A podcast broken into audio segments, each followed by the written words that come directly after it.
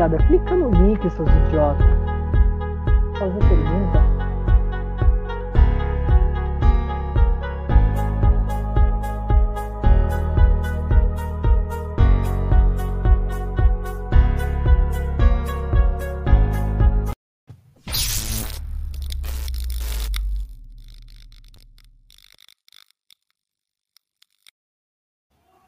Ha! E FF, deixa eu até arrumar a câmera aqui para ficar um pouco mais bonito perto do nosso brother. Aqui, estamos ao vivo hoje sensacional, porque somos fã, né, FF da banda. Falamos diariamente sobre e vamos falar com quem, FF? Apresente-o, por favor. Vamos falar com o Léo Mesquita. Abre uma honra estar aqui com ele hoje no, no nosso programa. Léo Mesquita, vocalista, guitarrista da banda Surra. Né? E aí a gente vai bater um papo com ele aqui de equipamento, da preferência dele pelas guitarras verdes, né? da escolha aí que a gente, a gente chegou a falar um pouco antes aí de guitarras de escala curta, tudo, do que, que ele usa, até o, o desenvolvimento dele aí do, da questão do áudio, que agora ele vem trabalhando, ele vem fazendo as gravações do Surra, vem produzindo, vem trabalhando com, com áudio. E bora lá, assim, do começo mesmo. Léo, conta pra gente, assim, como que começou é, aí, a tocar guitarra mesmo, como que foi a influência? Como que falou assim, bicho, eu preciso tocar guitarra, eu preciso ter uma banda, eu preciso fazer essas coisas. Como que foi? Ah, eu, eu tive uma iniciação bem parecida com todo adolescente metaleiro, assim, né? Eu, o meu negócio foi que eu faltei no colégio uma vez, aí um vizinho meu que tocava violão falou, ô, oh, quer que eu te ensine? Tá com a tarde livre hoje? Tinha faltado água no colégio, alguma coisa assim. Aí eu sentei do lado dele, ele tinha um violão mais mequetrefe e um, de George legal, que era o dele. Aí ele me ensinou uns bagulho. É, e só que aí era tipo, sabe, Legião, Capitão Inicial, essas coisas assim. E aí no colegial eu conheci uma galera e todo mundo começando a escutar as coisas que apareciam na MTV mais pesadona, né? Tipo, nessa época assim, é, os bagulho pesado que tinha da moda era Slipknot, né? Sistema of Aí esse uhum. lance de afinação baixa, aí já não dá pra tocar no violão direito, né? E aí, tipo, é, eu comecei a pirar nisso. E uma coisa que me levou muito a, a sair do, do, violãozinho, de tocar a calçada e querer tocar guitarra, foi que eu morava na mesma rua dos, dos guitarristas do The Bombers, que é uma banda de hardcore aqui da Baixada Santista, né? E o guitarrista da época, o Wagner Tiquinito, ele tinha uma garagem, né? E aí os caras gravavam um clipe na garagem e tal. Então, para mim, aquilo era maravilhoso, porque eu saía pra andar de skate, é, deixava o violão de lado e andar de skate, assim, na rua, eu via ele tocando guitarra de verdade, gravando clipe, com câmerazinha de, de tape mesmo, sabe? E a galera, ah, esse pivete do caralho, ó, não fica gritando não, hein, que eu preciso fazer o sync depois do que eles estão tocando com a música, preciso escutar mais ou menos. E eu ficava de longe olhando, era mó legal para mim, né? Tipo, a atitude, os caras com cabelo colorido. Na época, quem tocava bateria no The Bombers, na época que eu comecei a acompanhar a banda, era o Bruno Graveto, que ele é amigo meu de infância, assim, né? E foi bateria do Charlie Brown depois, né? É... Uhum. E aí, tipo, eu, eu, cheguei pro meu pai e fiquei insistindo pra gente comprar a guitarra. Olhei no primeira mão, não tinha tipo, internet assim tão fácil, né? Não tinha enjoei, não tinha OLX, nem porra nenhuma. Aí eu, eu, procurei no primeira mão e achei uma Golden de 150 mango, é, de um moleque que estava se desfazendo dela porque tinha comprado uma Ibanez e tal. Aí meu pai ainda quis ir junto comigo na casa do cara para testar a guitarra, né? Porque esses bagulho aí o cara deve estar tá querendo te passar a perna tal. Aí o cara ligou a guitarra, impressionou meu pai, ó o som aqui, ó. Aí meu pai, ah, tá, tá funcionando. E comprou a guitarra por 150 mangos. Eu não tinha nem pedal, nem amplificador, nem sabia qual era a diferença da guitarra pro violão. Mas aí eu finalmente tinha um instrumento na mão para chamar os moleques da, da banda, da, da, do colégio, e falar, vamos montar a banda. Aí baixava as tablaturas, tocava tudo errado. Mas era, tipo, bem clássico, assim, né? Adolescente metaleiro, pediu uma guitarra pro pai e montou uhum. banda de colégio, os amigos do colégio, assim. E, ô Léo... Qual que é... foi a sua primeira guitarra, Léo? a Golden. Uma, uma Golden. Golden. Né? Legal. É, e como é que você fez? Você não tinha amplificador, você não tinha pedal? Como é que, como é que você fez? Então, a primeira coisa que a, a primeira coisa que rolou foi que o pai da Tássia, uma, uma amigona minha, assim, também de, de época de colégio, o pai dela, ah, o Léo tá tocando guitarra, então eu tenho um negócio aqui. Aí ele me deu aquelas caixas Watson, que era tipo de, de fazer promoção na frente de farmácia. Uhum. Normal, velho. E tem, tem escrito voz e teclado, onde tu enfia os P10, tá ligado? Engraçadão. Uhum. Aí ele me deu aquelas merda e, e, eu tocava naquilo, mas aí pifou com o tempo, também não cuidei direito. É, aí eu, eu passei a tocar. Eu passei a tocar. Eu comprei a, a Zoom 505.2, que todo, todo mundo que era tipo, iniciante na guitarra comprou uma merda dessa. E eu eu passei a ligar ela, como ela tinha esses simuladores, por mais digital que fosse, era um bagulho legal, né, pra época, eu comecei a ligar com um adaptador P2, P10, que dava mal mau contato, era um lixo, no som de casa mesmo, né. E aí, tipo, o som ninguém mais usava na sala, todo mundo saía para trabalhar, meus irmãos são mais velhos que eu, eu levei o som pro meu quarto, colocava o adaptador, ficava lá mexendo até ele parar de dar mau contato e ficava tocando guitarra, cara. Eu usava o metrônomo de um teclado da Casio, que tinha lá em casa. Aí, você já usava ele metrônomo? É, na verdade eu usava porque, sei lá, eu gostava do Holy Land, do Angra. E eu não conseguia uhum. tocar nada daquilo, eu não consigo tocar até hoje, nada que tem naquele CD. Eu não consigo tocar nem as bases, tipo, é um bagulho muito avançado, né? Metal melódico, porra, coloreiro, né? É, o Rafael Bittencourt, só um cara fudido, né? Aí eu, eu tirava as tablaturas na casa do amigo meu, que tinha internet melhor, assim, imprimia as tablaturas, e levava para casa e, e, ficava treinando as digitação, os bagulho, para nada, né? Não consigo tocar até hoje o bagulho. e, e, e ô Léo, quando que foi aí? É, você, você, bicho, eu nunca ia imaginar que você passou pelo Holy Land do Angra. Ah, eu adoro metal melódico, cara. Uma das minhas bandas favoritas é o X. Você está falando sério? Que acho que são, são revelações aqui, porque a, gente pensa, bicho, é, se, se, você pega aí, nós vamos chegar no surra, mas se você pega aí, é, escuta aí com, com, com, calma, né? Você fala assim, eu não imaginar que, que tinha, que, que você era fãzão de, de metal melódico, dessas coisas. Mas vamos, vamos continuando aí. Então, ser fã de metal melódico, queria tocar aquelas loucuras, tudo, né? Tipo assim. É... É, não fã de metal melódico, tinha algumas bandas, né? Sei lá, eu escutava na época um, um pouquinho de um Blind Guard, Stratovarius, essas coisas que meus amigos iam me dando. Não tinha como você selecionar tanto na época, né? Não querendo pagar super de old school, eu sou da época. É, eu peguei o fim do CD, começo do MP3, quando eu já era adolescente, tocava guitarra, mas era muito mais difícil. Internet de escada, baixando as coisas pelo casar, é, pelo emule. Aí tu baixava um MP3 achando que era um bagulho da banda, era um cara mandando tu se fuder, tá ligado? Lembra desses bagulhos? Um cara te xingando. Eu acho que eu lembro. Então, não tinha como ser no Bandcamp, Spotify, era um pouco mais difícil. Não que sem esse papo de velho de falar que a galera de hoje tem tudo fácil, nada a ver, né? É normal as coisas evoluírem, ainda bem que evoluíram, né? Mas só pontuando que era um pouco mais difícil. Então, eu gostava daquilo que eu escutava de metal melódico, que era bem pouca coisa que eu tinha, né? Então eu, eu, uhum. eu, eu ficava dependente das informações que chegavam até mim. Então o que eu escutei ali foi o que eu realmente é, é curti, assim. Aí quando eu conheci o Symphony X, que é mais pesado, né? Já é um bagulho em ré, já é um bagulho tipo é, meio erudito, né? Não é um negócio tão uhum.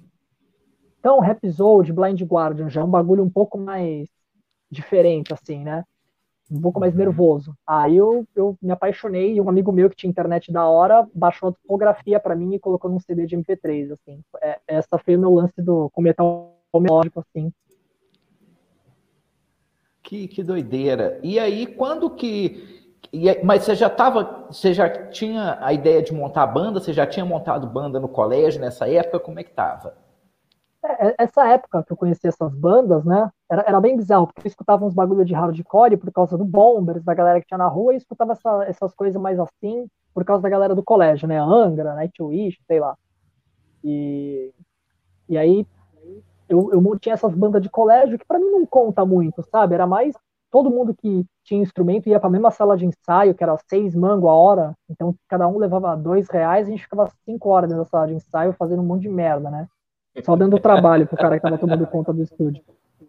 E aí eu resolvi montar banda sério no terceiro colegial, quando eu tinha uns 17 anos, e aí eu decidi montar um bagulho de trash, né? Porque a, uma menina do meu colégio, que veio depois de ser minha namorada, ela me apresentou Slayer, Creator, né?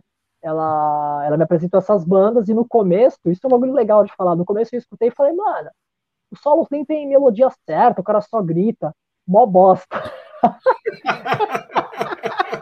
Aí ela falou, acho que você escutou errado, né? Escuta direito. Aí eu comecei a escutar aquilo, né? E aí o, o bagulho é um ódio muito legal, assim, né? Muito é uma tradução de sentimento muito legal, o thrash metal, né? E aí eu acabei me apaixonando por aquele bagulho e fui me conectando aos poucos desse lance todo cheio de pompa, né? Que é o metal arrumadinho. E eu fui pro thrash, pro crossover, né? E aí a gente ficou nessa de montar uma banda de thrash metal. E montamos, era eu e mais dois moleques do colégio ali também, do terceiro colegial também. Aí o, o baixista da época falou, eu conheço um moleque só que é novão, tem 14 anos aí, mas o moleque toca bateria bem e ele gosta dessas podreiras. E aí ele me apresentou, o moleque era o Vitor, na época, desde aquela época. O Vitor tinha 14 anos, e a gente montou a primeira banda, a gente lembra do nosso primeiro ensaio até hoje, a gente, to a gente tocou é, Walk do Pantera, como Off Tones do Creator, tocamos, acho que, alguma coisa do Metallica, não lembro o que mais, assim mó legal, assim. Aí a gente, aí eu montei uma banda com aqui, daquele jeito, e aí eu vi que era uma banda, eu falei, ô oh, rapaziada, essa banda é de verdade, sabe? A gente consegue tocar de verdade, né? Não é tipo, estamos brincando de tocar, né? E aí eu, eu passei a, eu conheci o que era um luthier, arrumei minha guitarra, a gente escolheu a afinação que ia ser nossas músicas, aí eu, eu juntei grana para comprar um pedal, e aí foi a, a nossa a nosso começo foi nessa banda que chamava Chainsaw, nome da banda. E tem aí ainda no MySpace o caralho da Chainsaw, pode procurar que acha uma merda ou outra da gente tocando aí. E foi isso, assim. Nossos primeiros shows foram nossos primeiros shows foram num, campeonato de bandas daqui da Baixada Santista, era tipo de das bandas São Vicente, Santos Cubatão, Guarujá, que era tipo umas eliminatórias, assim. Mano, era, era muito, muito cretino, assim. Porque era um que tinha cinco minutos para montar o palco, para testar a agilidade dos músicos. Porra, meu irmão. Que bagulho de filho da puta, tá ligado? Tipo, a gente montava o palco tudo errado. É... Nem passava som direito, tudo fudido. Nada, um lixo, um lixo, um desastre. E a gente conseguiu, tinha 40 e poucas bandas, e nesse primeiro bagulho a gente saiu em segundo lugar e ganhou Caralho. um prêmio de na época 600 mango para a banda toda. Só que na época 600 mango para 2006, se eu não me engano, era um dinheiro. Era grana. que a gente é, inteiramos com dinheiro nosso e compramos tipo um prato pro Vitor pequenininho, um pedal de uauá para mim, compramos umas coisas assim. Essa foi a primeira, o primeiro dinheiro de músico que eu ganhei na vida para comprar alguma coisa para banda. Sensacional, sensacional, bicho. E me fala uma coisa, o Léo, nessa época aí, vocês estavam tocando, indo mais já para um lado mais do punk, do, ou era trashzão ainda focado trash? Como é que vocês estavam?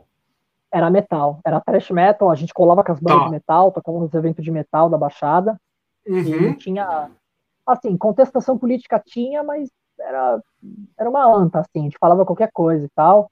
Era, era legal, assim, sabe? Era bem intencionado, era um pessoal. Pô, a gente tinha muita vontade de fazer o que a gente estava fazendo. Mas foi justamente o shift da gente estar tá com a galera do metal, né?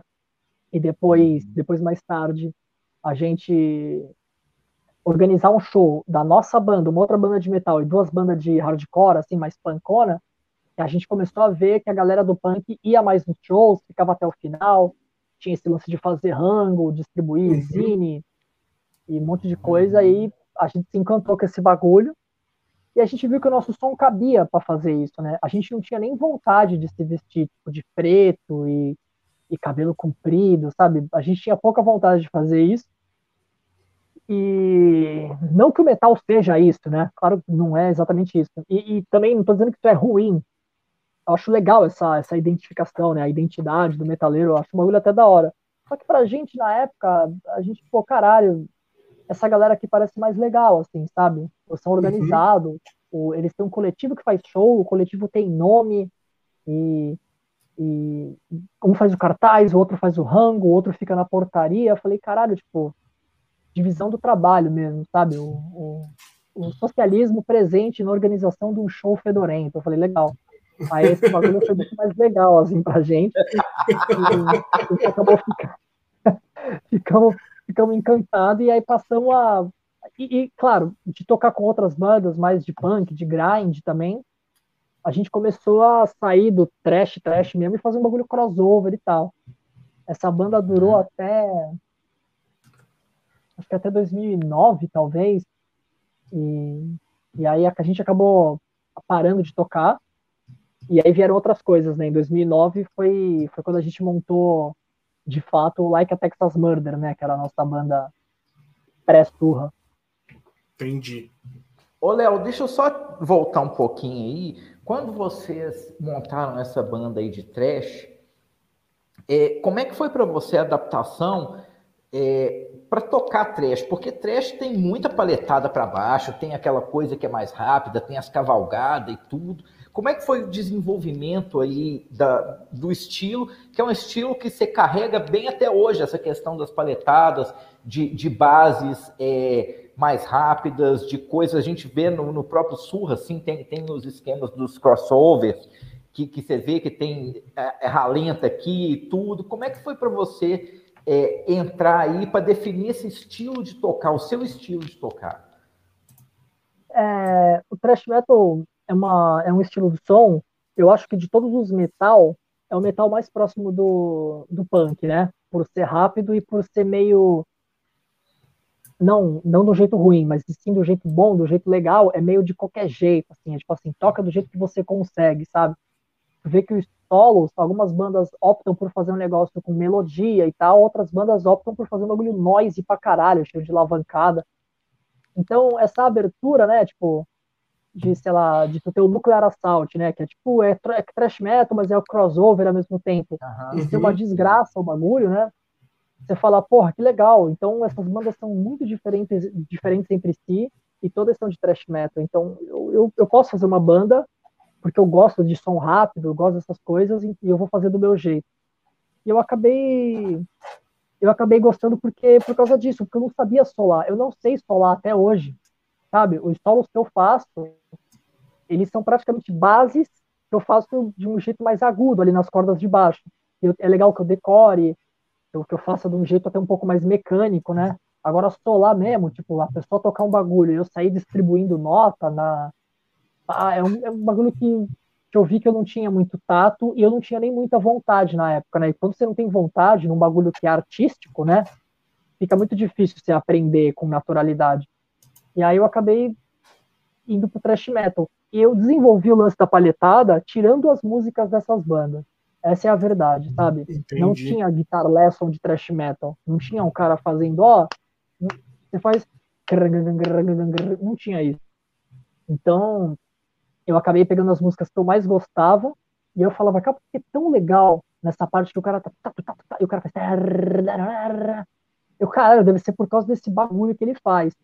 Aí tu vai assistir um vídeo bootleg todo fodido para ver se o cara faz aquilo mesmo, ou se é um uhum. pedal que o cara faz, aí você fala, puta, que merda, né? É todas as notas mesmo, tudo que eu tô escutando, eu faço com a língua, né? Esse o cara faz todas as notas.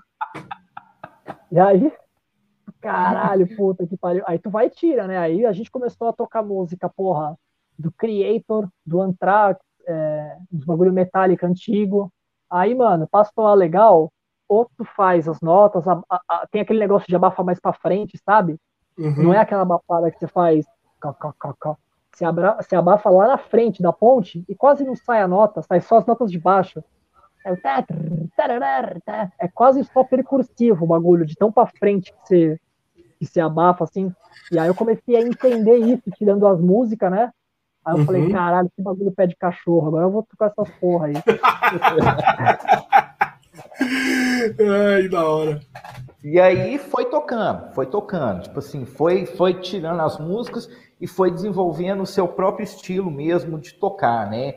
Até é, esse estilo que, que tem aí, que a gente vê até hoje mesmo, sabe? Do, do das suas paletadas rápidas, porque são, são rápidas, que não adianta a paletada ser só rápida, né, Léo? A paletada tem que ser rápida e precisa, porque senão o negócio tem, desaparece. Né?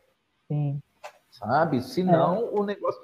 E, e é... você, o único guitarrista, né? Porque foi um trio também, né? Sua primeira banda o thrash metal do, da Chainsaw era um trio, exatamente. O, a banda que veio depois era eu e o Gabriel, que é tipo meu, meu irmão de guitarra, assim, né?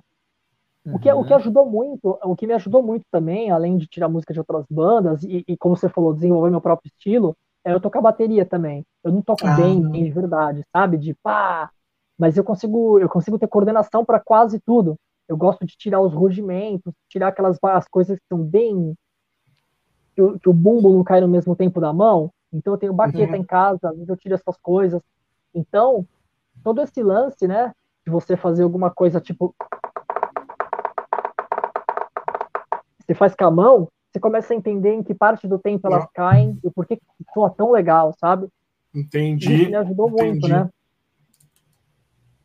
Que massa. Não, é, é uma história interessante porque é uma história, assim, o, o que eu acho legal, assim, é que é, você é, aprendeu a partir da, da internet, né? Da, da, do que a internet começou a proporcionar, né?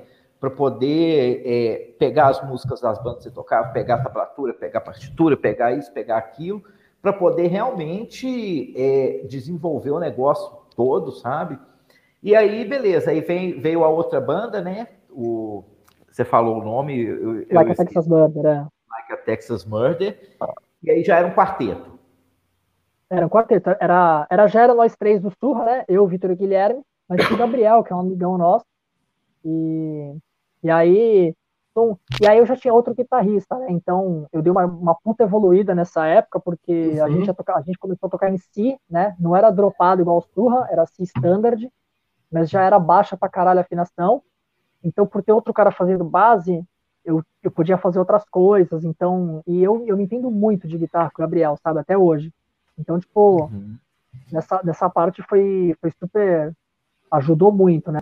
É, o, o, Gabriel, ele é da, do mesmo, da mesma espécie que eu, né, não faz porra de solo nenhum, mas toca um monte de riff podraço com as palhetas da milhão, assim, então, uh, foi, a, eu acho, né, que foi o meu período, talvez, de maior evolução nesse sentido foi durante o Like a Texas Murder, né? A gente tocava guitarra junto quase todos os dias, cara. Ou era dia sim, dia não, ou era a semana que era todo dia para compor, para pra... Pô, eu escutei uma música de uma banda que lá no final o cara faz um bagulho assim, ó, a gente prestava atenção em umas coisas mó idiota, sabe?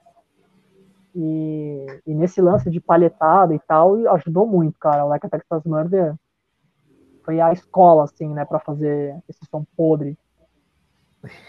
É, não é. é ô, Léo, eu, eu, entendo quando você fala assim, de, é, é, podre, mas tem muitos elementos que, se você pegar aí, é, tem, tem elementos que são refinados mesmo aí, de tocar. Sim, é de podre é um elogio pra mim, sabe? é, é um, mano, é um bagulho não, maldito, é podre, é desengonçado, é horrível. É tipo, mano, olha que maldição. É, tipo assim, que bagulho é legal, né? Porque, tipo, porque assim, às vezes as pessoas escutam, né? A gente fala assim, não, bicho, o cara tá falando que a banda dele é podre e tal, e eu escuto uns riffs foda e tal. Os riffs é foda, cara.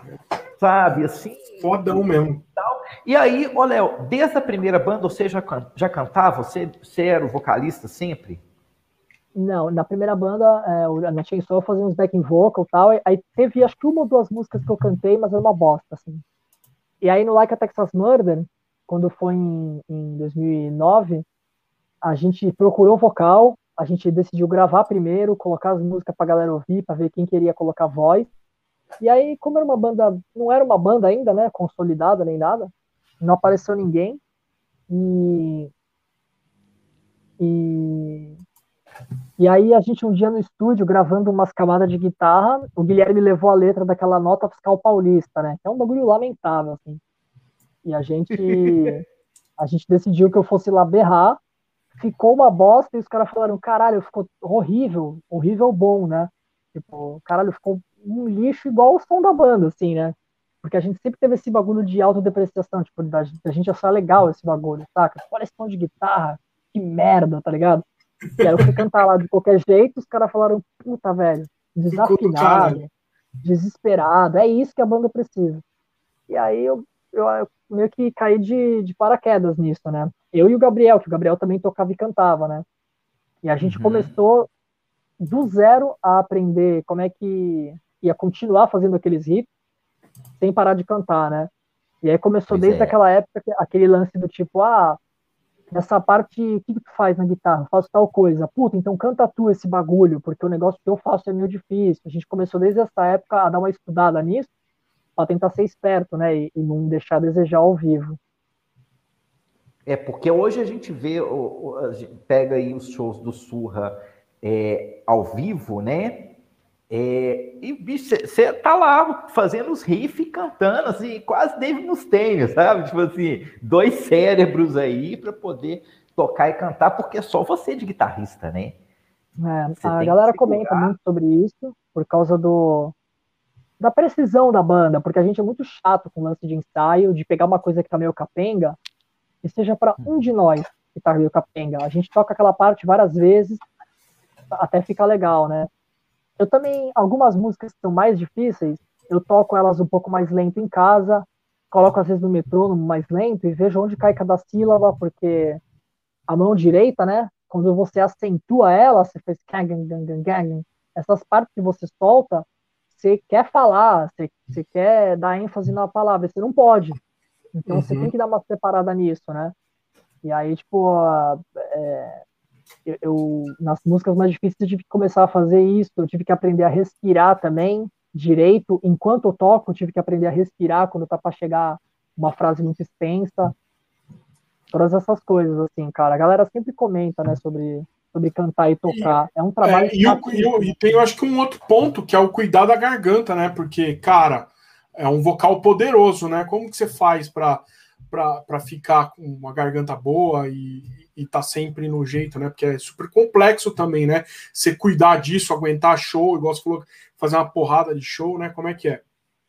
Então, a, o lance de cantar foi um bagulho que eu e o Guilherme, né, no Surra, né? Porque eu e ele canta, uhum. a gente uhum. sempre desprezou, mesmo eu sendo o vocal principal, né, em tese, é, a gente sempre desprezou e falou, mano, o, a banda tem uma ideia, né, um lance proletário e tal, então a gente quer que a ideia esteja lá presente, mas não importa se ela tá bem cantada.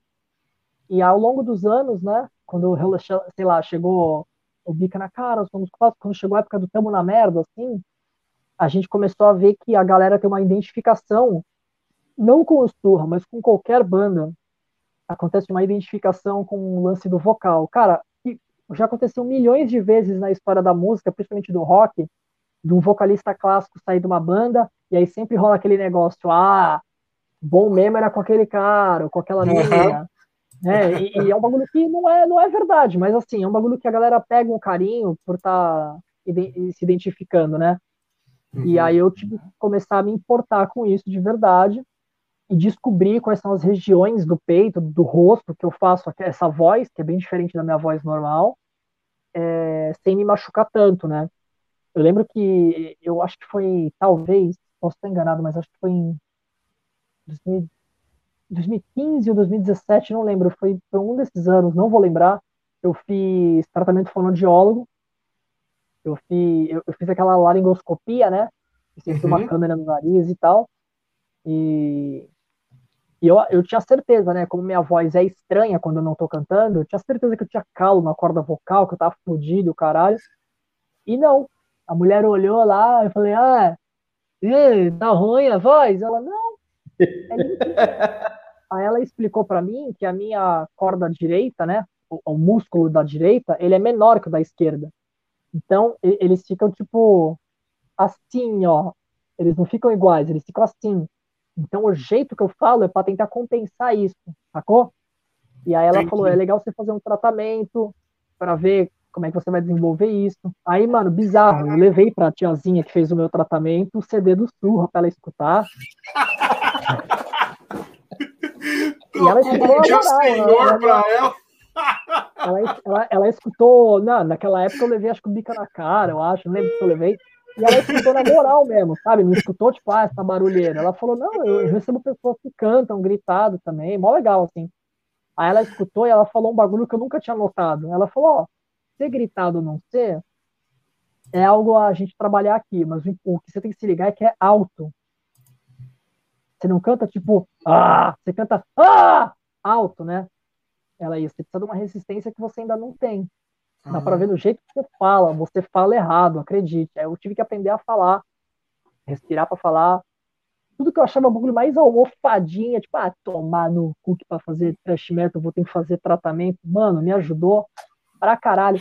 Tomei até choquinho na garganta, ela colocava aquelas porra, ficava dando choque na garganta, sacou? Caralho, que louco, velho. Enquanto eu fazia os exercícios, sabe? Fazia pá, pá, pá, pá, pá, pá, pá, lá, enquanto ela dava o choque pra eu ir, tipo. Que bagulho que sensacional. E aí você viu que isso ajudou muito também você daí no, no dia a dia para você cantar, ensaio, todas essas paradas. Você viu que ajudou realmente, né? Sim, várias outras orientações que ela me deu sobre alimentação, né? Embora eu seja vegan há mais de 10 anos, eu adoro fritura, adoro bagulho podreiro e tal. E ela falou: ah, cuidado então, quando chegar perto dos shows, se liga na, na uhum. água, é, se conheça, né? Aí eu comecei a ver umas coisas bizarras, tipo assim, se eu não comer nada, eu fico rouco, eu, a minha voz, eu perco energia, né? E aí a minha, minha, minha corda vocal incha muito facilmente, e aí fica aquela, aquela voz, né? E aí, se eu como muito em cima do show, eu fico rotando durante o show, isso prejudica a minha voz e eu não consigo cantar. Então, uhum. tem um horário, tem um horário que eu descobri que eu como, faltando, sei lá, umas duas horas e meia, duas horas para entrar no palco, dá tempo de eu fazer aquecimento e tal. E é tão certeiro que às vezes a gente tá chegando a hora de tocar, até os moleques falam assim, às vezes, sabe? Cara, o Léo tem que comer ainda, é melhor a gente inventar de fazer tal coisa, tal coisa. Vamos pegar os bagulho pra gente comer e vamos lá pra backstage. Então, já, já é um bagulho sabido que, tipo. Já virou, virou rotina, então. Bem, já é, é, rotina. Eu aguento bem, mas eu aguento bem dentro dessas condições. Legal. E aí, perder vergonha de fazer os exercícios, né? São uns exercícios ridículos, né? Tu não quer, pô, sei lá, vou tocar com o rato. E aí, hoje eu conheço os caras, mas vamos supor, quando eu não conhecia, eram os caras, pô, que, oh, e aí, tá? Eu ia ficar fazendo na frente dos caras. Porra, eu falando, não. Jogou, vai tomar no cu. É, não, Tipo, os cara, o que esse moleque acha que ele vai fazer? Ele acha que ele vai entrar e cantar uma ópera para fazer esse sentimento no cara? É ridículo, tá ligado? Mas, mas é necessário, cara. É, para mim foi muito necessário. Eu passei a, a, a, aguentar mais, já fiz show doente o caralho, aquele show do Sesc com o rato lá. Uhum. Eu tava com febre, 38 de febre para fazer o show, tá ligado? Mas graças a, a, a, eu saber me alimentar, eu saber cuidar legalzinho, Uhum. Eu me guardava, subia no palco, mano, vai ser rapidão, vai ser 50 minutos. Pá, fazia, conseguia fazer, né? É uhum. É foda. É, ô, Léo, aí, beleza, a gente tá, tá fazendo um percurso, a gente já tá quase chegando aí no, no Surra, né? Já demos uns spoilers aí do Surra. É, beleza. Depois da Golden foi o quê? Puta que pariu. Aí a gente voltou. Voltamos lá pro, pro nem sei quantos anos eu tinha, mas depois eu nunca me desfiz dessa porra. O, tem uma guitarra aqui atrás que eu troquei o braço, mas é o corpo dela ainda. Mas aí eu, eu juntei dinheiro do meu primeiro trabalhinho e eu tive uma Condor, que era a humbucker, single humbucker, ele tinha uma ponte Floyd Rose. Eu queria que queria ter a, a, na minha cabeça, eu não conseguia tocar as coisas que eu escutava porque não tinha Floyd Rose, coitado, né? Eu comprei a guitarra com Floyd Rose e continuei não conseguindo tocar porra nenhuma naquele solo. Mas era legal, porque eu pude ter uma guitarra, ver os cuidados que eu tinha que ter e tal. Só que aí com o tempo, com o tempo faltou som e tinha muita firula que eu não usava. Aí eu vendi ela e aí um set que eu usei por muito tempo foi um pedalzinho da Boss que eu tinha de distorção e uma Schecter daquela Diamond Series que veio um monte pro Brasil. Uhum. A minha era aquela Avenger, ela é ela é assim, né? Uhum. E eu tive essa Avenger, ela tinha aqueles Duncan Design, né, passivo, que é uns bagulho assinado pela Seymour Duncan, mas são um, captadores mais simples. Mas, porra, cara, porque eu tava acostumado, era um puta captador legal, né? Já não fazia tanto ruído e tal. E, E aí, aí que doideira, né? Eu carreguei essa guitarra até o começo do Like a Texas Murder. E aí no começo do Like a Texas Murder, quando eu decidi deixar uma guitarra em si, junto com o Gabriel, e levar essa banda a sério, eu vendi essa guitarra, peguei toda a grana e pus na Golden. Eu comprei um Dimars de Fast Track 2 para pôr nela, troquei todos os trastes, mudei um monte de coisa na elétrica dela, sabe? Deixei uma puta máquina, assim. E aí eu usei ela, mano, durante muitos anos, que era uma puta máquina, assim. Ela, Ô, Léo, a, Avenger é essa aqui, ó. Não sei se vai, você consegue ver na tela aí. É, é, a minha era um pouco mais feia. Essa daí é um see-through green aí, bem da hora, meio uh sei lá. A minha era aquela. A minha era uma. Toda cinza e bem suja, que eu não limpava aquela merda, com aquele binding amarelo, assim.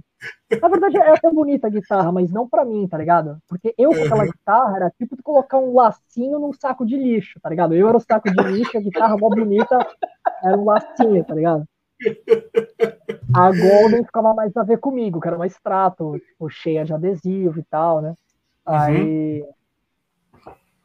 E aí, tipo, e aí, tipo assim, que doideira. Foi nessa época eu fiz isso com a Golden, eu peguei a guitarra com um som muito superior, eu peguei ela e falei, caralho, ela é muito melhor, mas tem alguma coisa nessa guitarra que faz os riffs mais difíceis. Eu não sabia o que era. Depois é que eu fui ganhar o lance da escala, porque a minha Avenger era 24.750, né? É o, é o, padrão mais ou menos das SG, das Les Paul, uhum, é, a Pontomatic, né? A minha, eu prefiro a ponte fixa, igual a da minha Golden, né? Igual da minha Tele, da minha outra guitarra. Mas a minha Golden era 25,5, né? Igual Trato, tele, Fender. clássica, né? É, isso, exatamente. Ibanez, né? Um monte de outras guitarras, né? As Jackson também. E eu não sabia por quê, né? Ela também tinha, era mais wide também o nut dela, né? Era 43, 43,5 milímetros, né? Então as cordas eram um pouco mais longe uma da outra. E é engraçado como, tipo, isso é fácil de ver hoje. Mas na época eu não prestei atenção. Então, para mim, o captador, né? Guitarra bem regulada, lá, uma corda da hora e força pra caralho pra tocar as coisas, então uhum. eu não tinha notado isso, né? Aí eu fiquei com a Golden durante muitos anos, pra lá na frente, em 2011, eu mandar fazer a minha tele. Hum, entendi. Pois é, e tem uma curiosidade na tele do Léo. A tele do Léo é com, com escala de 24 polegadas, né? É, eu, eu conheci a escala de 24 polegadas. É essa daqui, né, Léo? Essa, essa daí. Pô, nessa foto aí parece que eu sou, que eu sou alguém, hein, velho? Parece que eu sou alguma tá coisa. Tá da hora, né? Eu peguei de um site da hora. Parece que eu sou alguma coisa importante no mundo, né? Parece. A minha. Eu, eu conheci porque nesse intervalo, lá com a Texas Murder e tal, eu, eu entrei numa banda de hardcore bem da hora aqui de Santos, chamada Bayside King. E aí eu acabei ah, separando, ah, deixei a minha guitarra. É, Bayside Kings mesmo, do. Como é que chama? O, o, do cara do Bayside. Isso! É, então, eu toquei quatro anos nessa banda, uma banda que os caras são, tipo, super meus amigos até hoje. É, porra, tem uma. Sabe, os caras, mano, emprestam qualquer coisa que eles quiserem, assim, os caras são bem, bem foda, assim, comigo. E no Bayside Kings era drop dó, e no Like a Texas era C standard, né? E, e por ser standard, né, é bem distante uma afinação da outra. Então, eu acabei deixando essa Golden, que era mais cavadona, pro Like a Texas, que era um, uns riff maldito, assim, malquisto, e pro Bayside Kings, que era um hardcore, tipo, um pouco mais Nova York, eu deixei uma Jagmaster que eu tive da Squire. E essa Jagmaster era os Duncan Design, que depois eu troquei pelo JB da Seymour Duncan, maravilhoso uhum. captador, recomendo a todos. E ela ficou com um som da hora, a Golden era mais pesada, mas eu tocava mais fácil nela. Eu falei, caralho, eu não tô entendendo. Depois eu fui entender que a Jagmaster é 24 polegadas. Então, só para me certificar de que quando eu fui mandar fazer uma guitarra, né, eu juntei uma grana durante pô, mais de um ano para poder dar entrada na guitarra. Quando eu fui lá mandar fazer, eu levei a Jagmaster, que eu não tinha vendido na época ainda, e eu falei, cara, eu quero esse braço, eu não sei porque ele é tão melhor. Aí o Lee, que é o luthier, ele olhou lá, é, o braço curto pra caralho, pra essa afinação de berimbau que você tá usando. Eu falei, mano, não importa. Não importa. Eu coloco as cordas mais grossas, foda E aí eu mandei fazer a, a tele, e quando a tele saiu, eu vendi a Jagmaster, porque eu tinha uma guitarra em 24 polegadas, tal, que, eu, que era já com MG na época, né, que eu usava. Então era, tipo, era tudo que eu queria, assim, né? Pô, que massa. E, e por que o verde? Ele é a cor favorita, cara, verde claro. Para mim, o mundo inteiro podia ser verde claro, sou apaixonado. desde, cara, desde criança, assim, eu gosto de verde. E aí, quando eu mandei fazer a guitarra, eu falei, ah, vai todo mundo tomar no cu que eu vou fazer preto, porque eu sou metaleiro. Eu vou fazer guitarra pra mim, né? Aí o Surf Green cai que nem uma luva, né, bicho? Que é a cor, é, né? maravilhoso, é. é a, a cor. da outra também, né? A outra também, ela, ela sai no Surf Green, né? Pois uhum. é, a, a Duosonic, né? Você ainda comprou outra guitarra, né? Com escala curta, né? Pra... É, é, uma, é um dilema, né? Porque depois eu saí do Bayside 15 em 2014, e mais ou menos em 2015 foi quando o Surra começou a fazer muito show. Olha para você ver, assim, só, só contextualizando aqui para o pessoal aqui, o Bayside Kings é, é uma banda respeitadíssima aí de sim, Santos, sim. então você deve, ter, você deve ter tocado um bocado com o Bayside Kings. Pra caralho, pra caralho, mais de 150 shows. Caralho. Porque assim, você sai de uma rotina aí, de quantos shows quando você entra é, no Bayside King, sua, sua proporção de show aumentou quanto, assim? Ah, sei lá, acho que 200%, porque vai, com, com o Like a Texas, a gente fazia poucos shows. E aí depois eu, uhum. eu entrei no Bayside Kings em 2011, aí em 2012 o Like a Texas acabou e a gente montou o Surra. Então, a, a segunda metade minha no Bayside Kings já foi Bayside Kings e Surra. E o Surra, né, não, não parece, né, porque hoje tem, tem um, uma certa relevância, vamos dizer assim, né, para fazer show, para conseguir algum canal algum bagulho. Mas na época. Acerta, não, tem uma boa relevância. É, tem, então, mas é uma... na, época, na época ninguém queria saber porra nenhuma de surra, né? Era ruim pra caralho ao vivo, sabe? Era bem ruim no começo. É... Sem o Gabriel para tocar guitarra e cantar, eu tinha que tocar e cantar guitarra sem errar. Isso, mano, foi bem difícil fazer, sabe? Então no começo era uma merda. E, e, eu, basicamente, no começo do Surra, eu fazia shows praticamente 90% com o Bayside Kings, né? Tocava, mano, no estado de São Paulo inteiro, fazia show também no Rio de Janeiro, em Minas, é, Paraná, Santa Catarina, Rio Grande do Sul, a gente foi para Brasília, fizemos show é, porra, em, em, festival grande, aberto, sabe? Abrimos show de banda gringa, tipo, abrimos Bad Religion, abrimos Parkway Drive com Hamilton Burn, abrimos, puta que pariu, sei lá quantas bandas a gente tocou junto. O Bayside Kings me trouxe muita bagagem. Foi a banda que eu aprendi a ser resistente na estrada. Aprendi a, a saber que não ia dar para comer sempre, que, que era muitas horas de carro e aprendi a, a me organizar financeiramente para ter uma banda que fazia essa quantidade de show e não ganhava porra de dinheiro nenhum. Então, tipo, a, a Bayside Kings foi a banda que, que, que me ensinou a fazer o que eu fazia. Então, quando o Sturra começou a querer se desenvolver, final de 2013, assim, eu avisei os caras do Bayside, ó, oh, galera, é, vai fazer quatro anos, mais ou menos, que eu tô na banda, e para mim já deu, saca? Tipo, é, eu, porra, quero sair da banda legal, sabe? Não, tipo, uhum.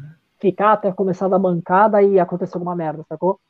Uhum. E foi bem, bem tranquilo. Eu saí do Bayside Kings e fiquei, fiquei só com o Surra. E a minha quantidade de shows diminuiu, tipo, muito. E todo mundo questionou um pouco isso na época, né? Pô, você saiu de uma banda, como você disse, respeitadíssima pra tocar nessa merda do Surra, tá ligado? Que faz um show pro semestre. Aí eu falei, não, pô, mas é. Eu tenho planos pra banda, né? Eu, eu tenho muita coisa que eu, que eu componho com eles e eu, sei lá, eu botei fé, né? E acabei dando um pouco de sorte também, né? Porque a gente conseguiu o nosso espaço, né? Demorou um pouco. Eu passei um ano, dois anos pensando, caralho, realmente, eu entrei para uma banda muito mais nichada, com menor possibilidade de fazer coisa grande, né, festival grande. Mas depois de um uhum. tempo o Surra conseguiu um espaço, né? E aí, aí eu fiquei só com Surra, mano, não pretendo ter duas bandas ativas mesmo, sabe? Projeto, beleza, mas banda igual Surra, não pretendo ter outra banda ativa ao mesmo tempo. Ainda mais nessas condições, né, que eu tô de, de é, a morte me chamando aqui, sussurrando, e eu aqui fingindo que não estou escutando. Ô, Léo, como é que foi aí para você essa primeira experiência na estrada? Como músico, como guitarrista, como é que, que, que, que isso foi para você, assim?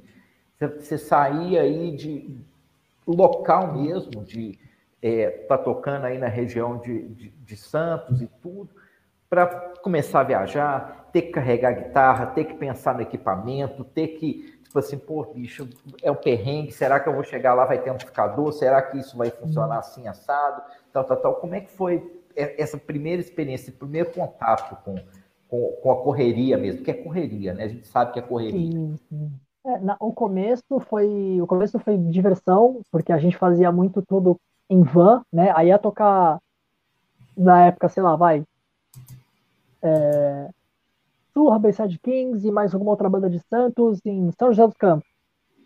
Aí a gente organizava uma van, cada um dava uma grana, a van levava a gente, a gente tocava e voltava, e aí quando ia de carro, ia tocar nós e uma outra banda de não sei que cidade, aí já mandava mensagem pros caras, e aquela emoção de caralho, tô expandindo o som da minha banda para outros lugares.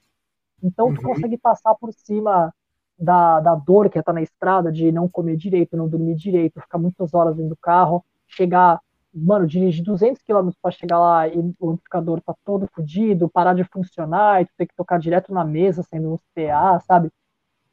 É, tudo isso tu meio que ignora no começo porque tu tá emocionado, e aí quando tu passa a se importar com isso, é bem estressante. É, muitas bandas acabam nesse momento, vocês devem saber disso, né? Quando a banda, quando a banda tem um som interessante, as pessoas começam a consumir o som, começam a consumir o merch, começam a ir atrás disso, é, a banda começa a ganhar oportunidade. E aí, aí é sempre assim, uma pessoa da banda quer ir em todos os shows, outra não pode porque tem faculdade, porque tem trabalho, porque tem uma família, porque tem sei lá o quê.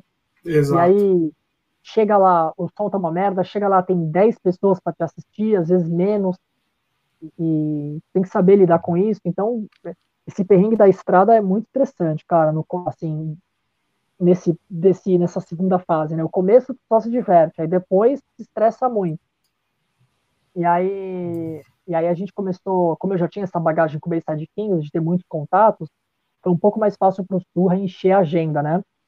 E falar, mano, paga pra gente o que sobrar da bilheteria. Então ficava fácil arrumar show, a gente ia, arrumar, enchia o, o, os fins de semana do ano inteiro com show. E aí a gente começou a, a se importar com coisas bem específicas, né?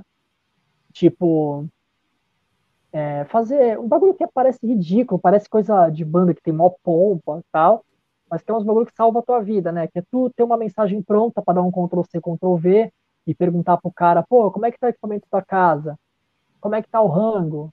É, pô, que horas começa? Dá para chegar antes? Tem algum lugar vegan para comer aí perto? Passa o endereço pra gente, para já jogar no GPS, sabe? Uns bagulho pequeno Uhum. E você vai aprendendo. E aí, nessa terceira fase, né, que seria a banda se desenvolvendo e você já com uma experiência de ter se estressado, tu começa a aprender um pouco mais, sabe? E aí, tu vai numa cidade uma vez, tu se fode em determinado aspecto, tu já sabe que na segunda vez tu já tem que falar, ô oh, mano, aí tu já manda mensagem pro cara da banda de abertura.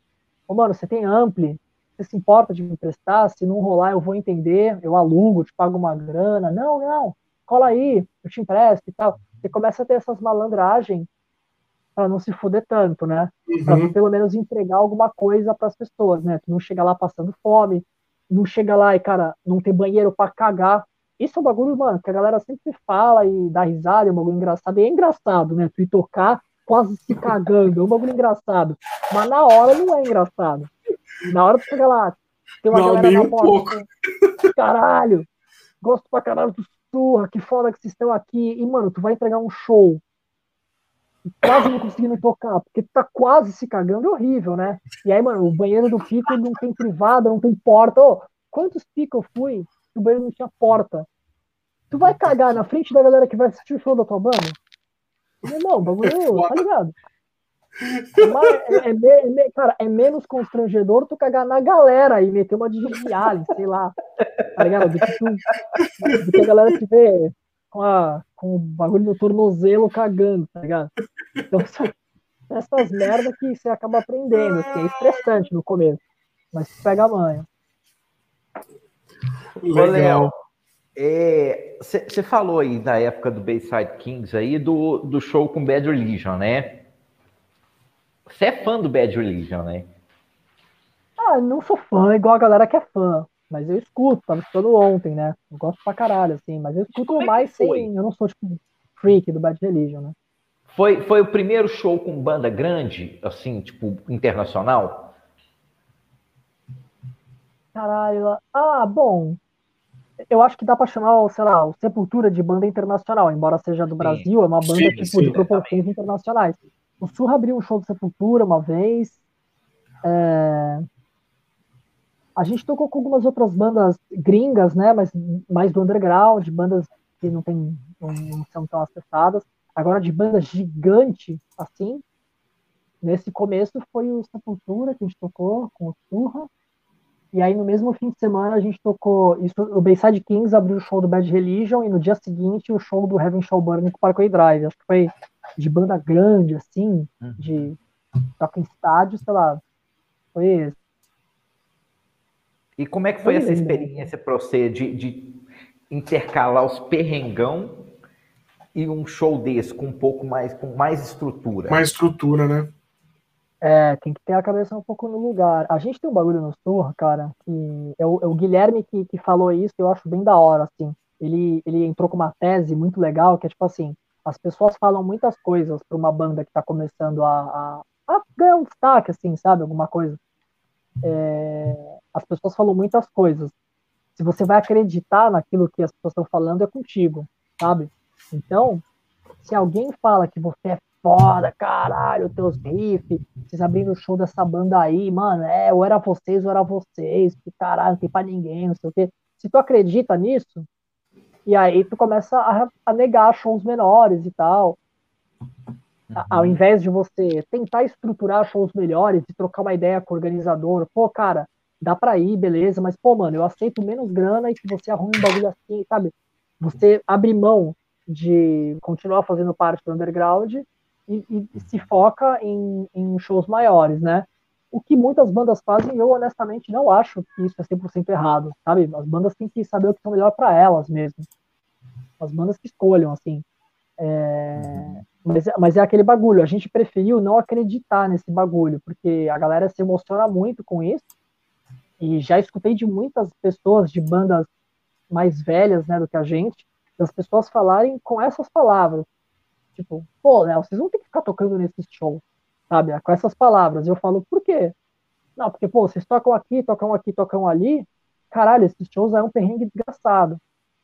E aí eu falo, eu falo, olha, alguns são, alguns shows eu não vou negar que eu tô lá no meio do show. Eu falo, puta que pariu, velho. Eu queria estar, tá, mano, caralho, num bandejão, tá ligado? De seis reais, mano, comendo qualquer merda, assim, mas eu não queria estar tá aqui, sabe? Eu queria estar, tá, sei lá, assistindo um atropelamento, mas eu não queria estar tá levando microfonada na boca e, sei lá, tá ligado? Ah, tocando para três pessoas. Mas, é... mas, mas faz parte, cara. E, e tu começa a entender que, tipo, os shows grandes, eles existem, né? E quando eu digo grande, eu digo com estrutura, com PA, retorno, microfonada, técnico de som, iluminação os shows grandes, eles existem por causa dos shows menores. Não existe surra sem aqueles shows pequenos. Ninguém chama surra para abrir pro Brujeria, pro DRI, pro Tancard, para fazer Sesc com, com ratos. Ninguém chama surra para porra nenhuma se o show surra não tivesse feito, sei lá, 500 shows pequenos. Tipo assim, para cada um show grande, a gente fica devendo ali um troco de 20, 25 shows menores, pequenos, de tweet de cidade em cidade tocando, fazendo um monte de propaganda do show, e vendendo camiseta, e fazendo pacote para dar desconto para a galera, e trocando uma ideia, mostrando qual é a visão da banda, e, e tu, de fato, mostrar para as pessoas o quão, o quão real é aquilo, quanto você tem vontade de fazer aquilo, né? Uhum. E aí uhum. essa pessoa, tipo, é uma pessoa, ela vai ser uma pessoa a mais que escuta a sua banda numa plataforma, que, que comenta no teu no Instagram, e aí a galera que nunca viu o teu show, eles vão ver que tem, é, sei lá, 50 pessoas comentando nos teus posts, daqueles 50 shows pequenos que tu foi, que tu conquistou uma, uma pessoa por show, uhum, uhum. comentando no teu bagulho. Aí a pessoa, porra, mó galera comentando que o bagulho é legal, eu gosto desse tipo de som, não é possível que esses três imbecil não sabem fazer um bagulho legal, deixa eu escutar, né?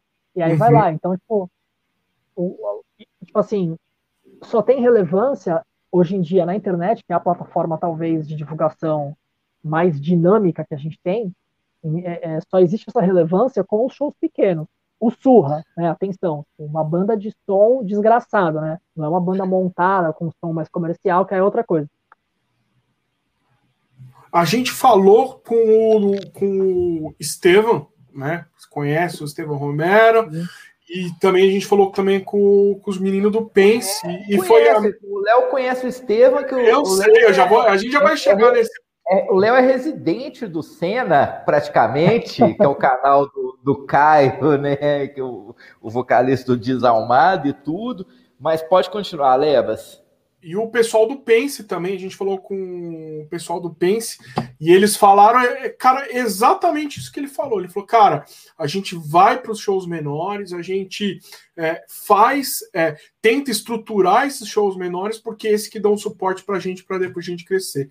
Foi exatamente o, o que você falou. É sensacional isso. E também, Olebas, tem o seguinte, cara, você aprende, a, você aprende a gostar dessas coisas de forma separada, né? Uhum você começa a ver que o show grande ele tem coisas que você não gosta, tipo a separação com o público, é, algumas coisas com horário e, e, e, questões de exigência que você acha, pô, que chatice. E tem coisas que são mais legais, você se escuta pra caralho, tu consegue entregar para muito mais gente, se tu tá ensaiado e o bagulho tá bem microfonado, tu atropela todo mundo, né? Uhum. E o show, o show pequeno é a mesma coisa, às vezes, mano, microfonada na cara, é, galera, mano, te dando porrada, é, às vezes show que não tem ninguém para te assistir, passa fome, banheiro sem porta, não consegue cagar. Mas tem outras coisas mais legais, né? Tipo assim, a proximidade com as pessoas entrega uma verdade muito instantânea. Então a, a galera consome a banda da forma mais crua possível. Tipo assim, caralho, o cara tá tocando e o ampli tá a dois metros dele. Eu consigo fazer a, a visualmente e, e, sabe, escutar o cara tocar, e é isso mesmo, puta, que foda, vou comprar camiseta, vou passar a acompanhar a banda, né? E aí você aprende a gostar disso também, sabe? Com todos Entendi. os perrengues, porra, eu, eu, sou, eu, eu me arrisco a dizer que eu prefiro, saca, hoje em dia. Ô, Léo, e aí quando vocês começaram a ter um pouco mais de estrutura, assim, nessa essa passagem pós-Bayside Kings, é, surra começando a tocar mais e tudo.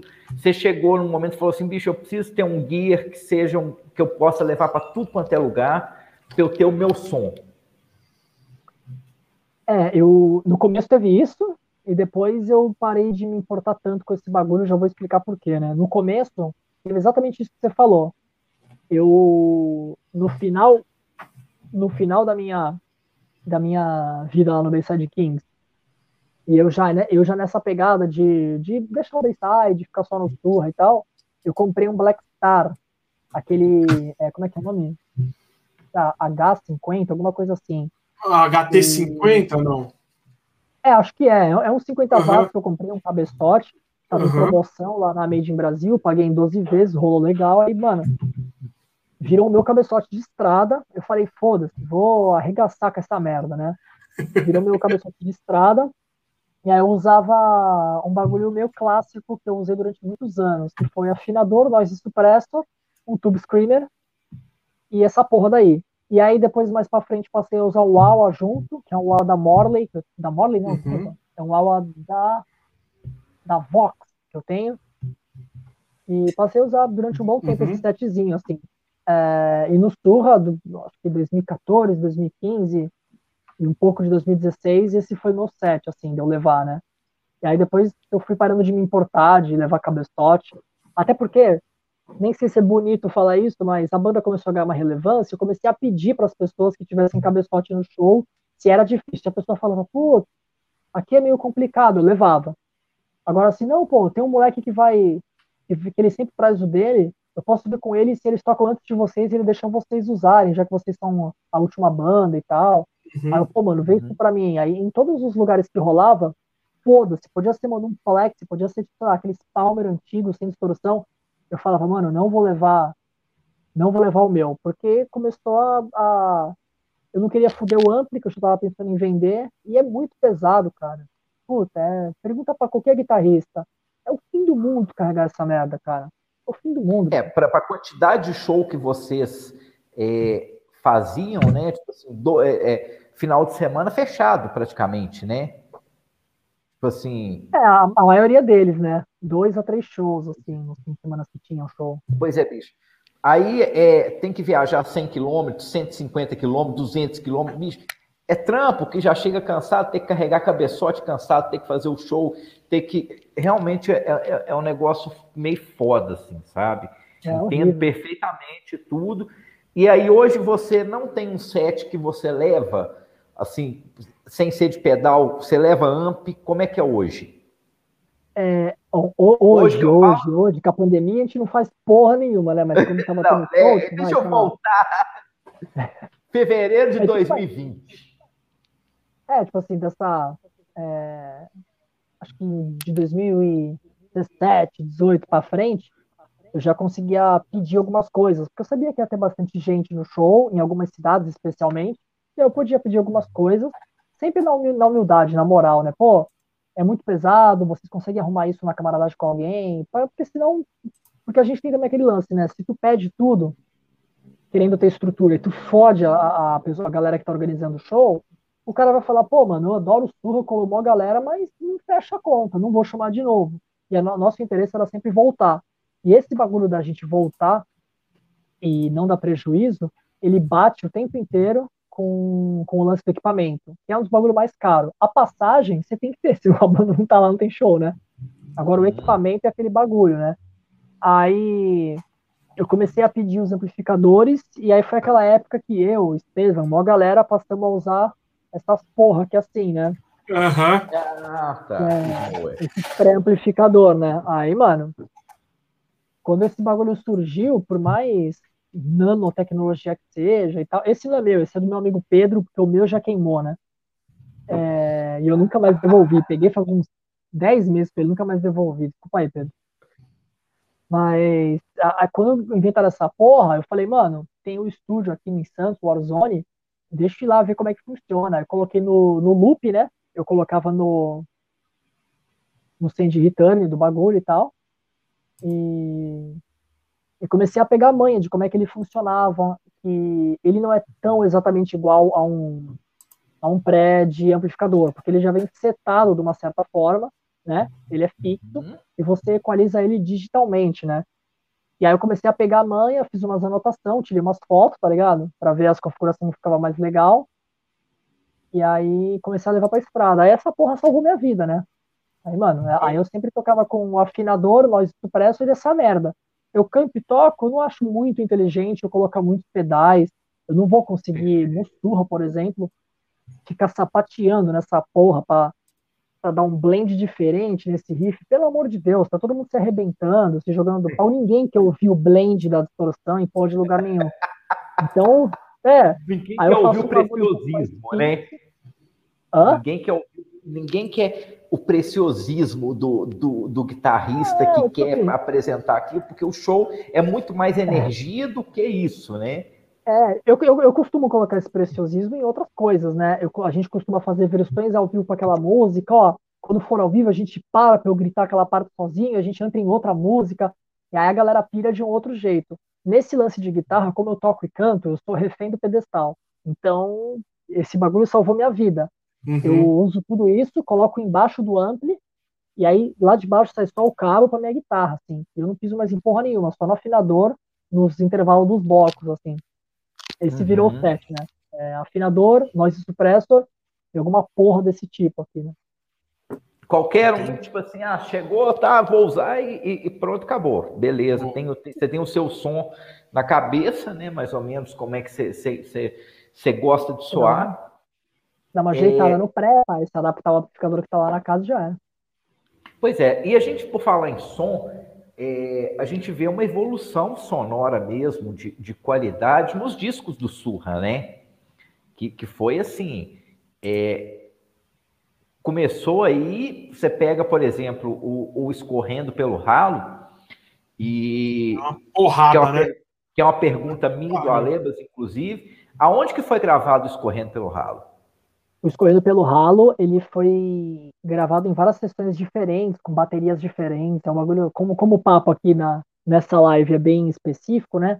É legal falar que eu gravei, eu, eu gravei com os moleques ao vivo, tudo, todas as Sim. músicas. Então, é, a, a, gente gravava guitarra, baixo, batera ao mesmo tempo e depois eu fazia as dobras de guitarra, né? Em, em, em uhum. todas as músicas a gente fez desse jeito. Aí, claro, você vai lá fazer a dobra, tá os dois, os, os, dois sets, as duas configurações que você tá usando. Aí tu quer ajeitar um bagulho num puta take que foi legal, mas ferrou um bagulhinho, você vai lá e ajeita, arruma uma coisa. Mas no grosso mesmo, foi gravado tudo ao vivo lá no Family Mob, que é o estúdio do Estevam, uhum. na, no Alto da Lapa, em São Paulo. A única coisa que eu não gravei no Family Mob, aliás, as duas únicas coisas que eu não gravei no Family Mob foi aquele samba. O samba a gente gravou no estúdio Warzone aqui em Santos. É, eu mesmo produzi, a gente fez bem maloqueiro para ficar com bagulho de rádio, aqueles efeitos de rádio, foi tudo eu que fiz e tal. Eu já tava eu já estava trabalhando com áudio, né? Porque a gente começou a gravar essas músicas é pelo Halo em 2017, é.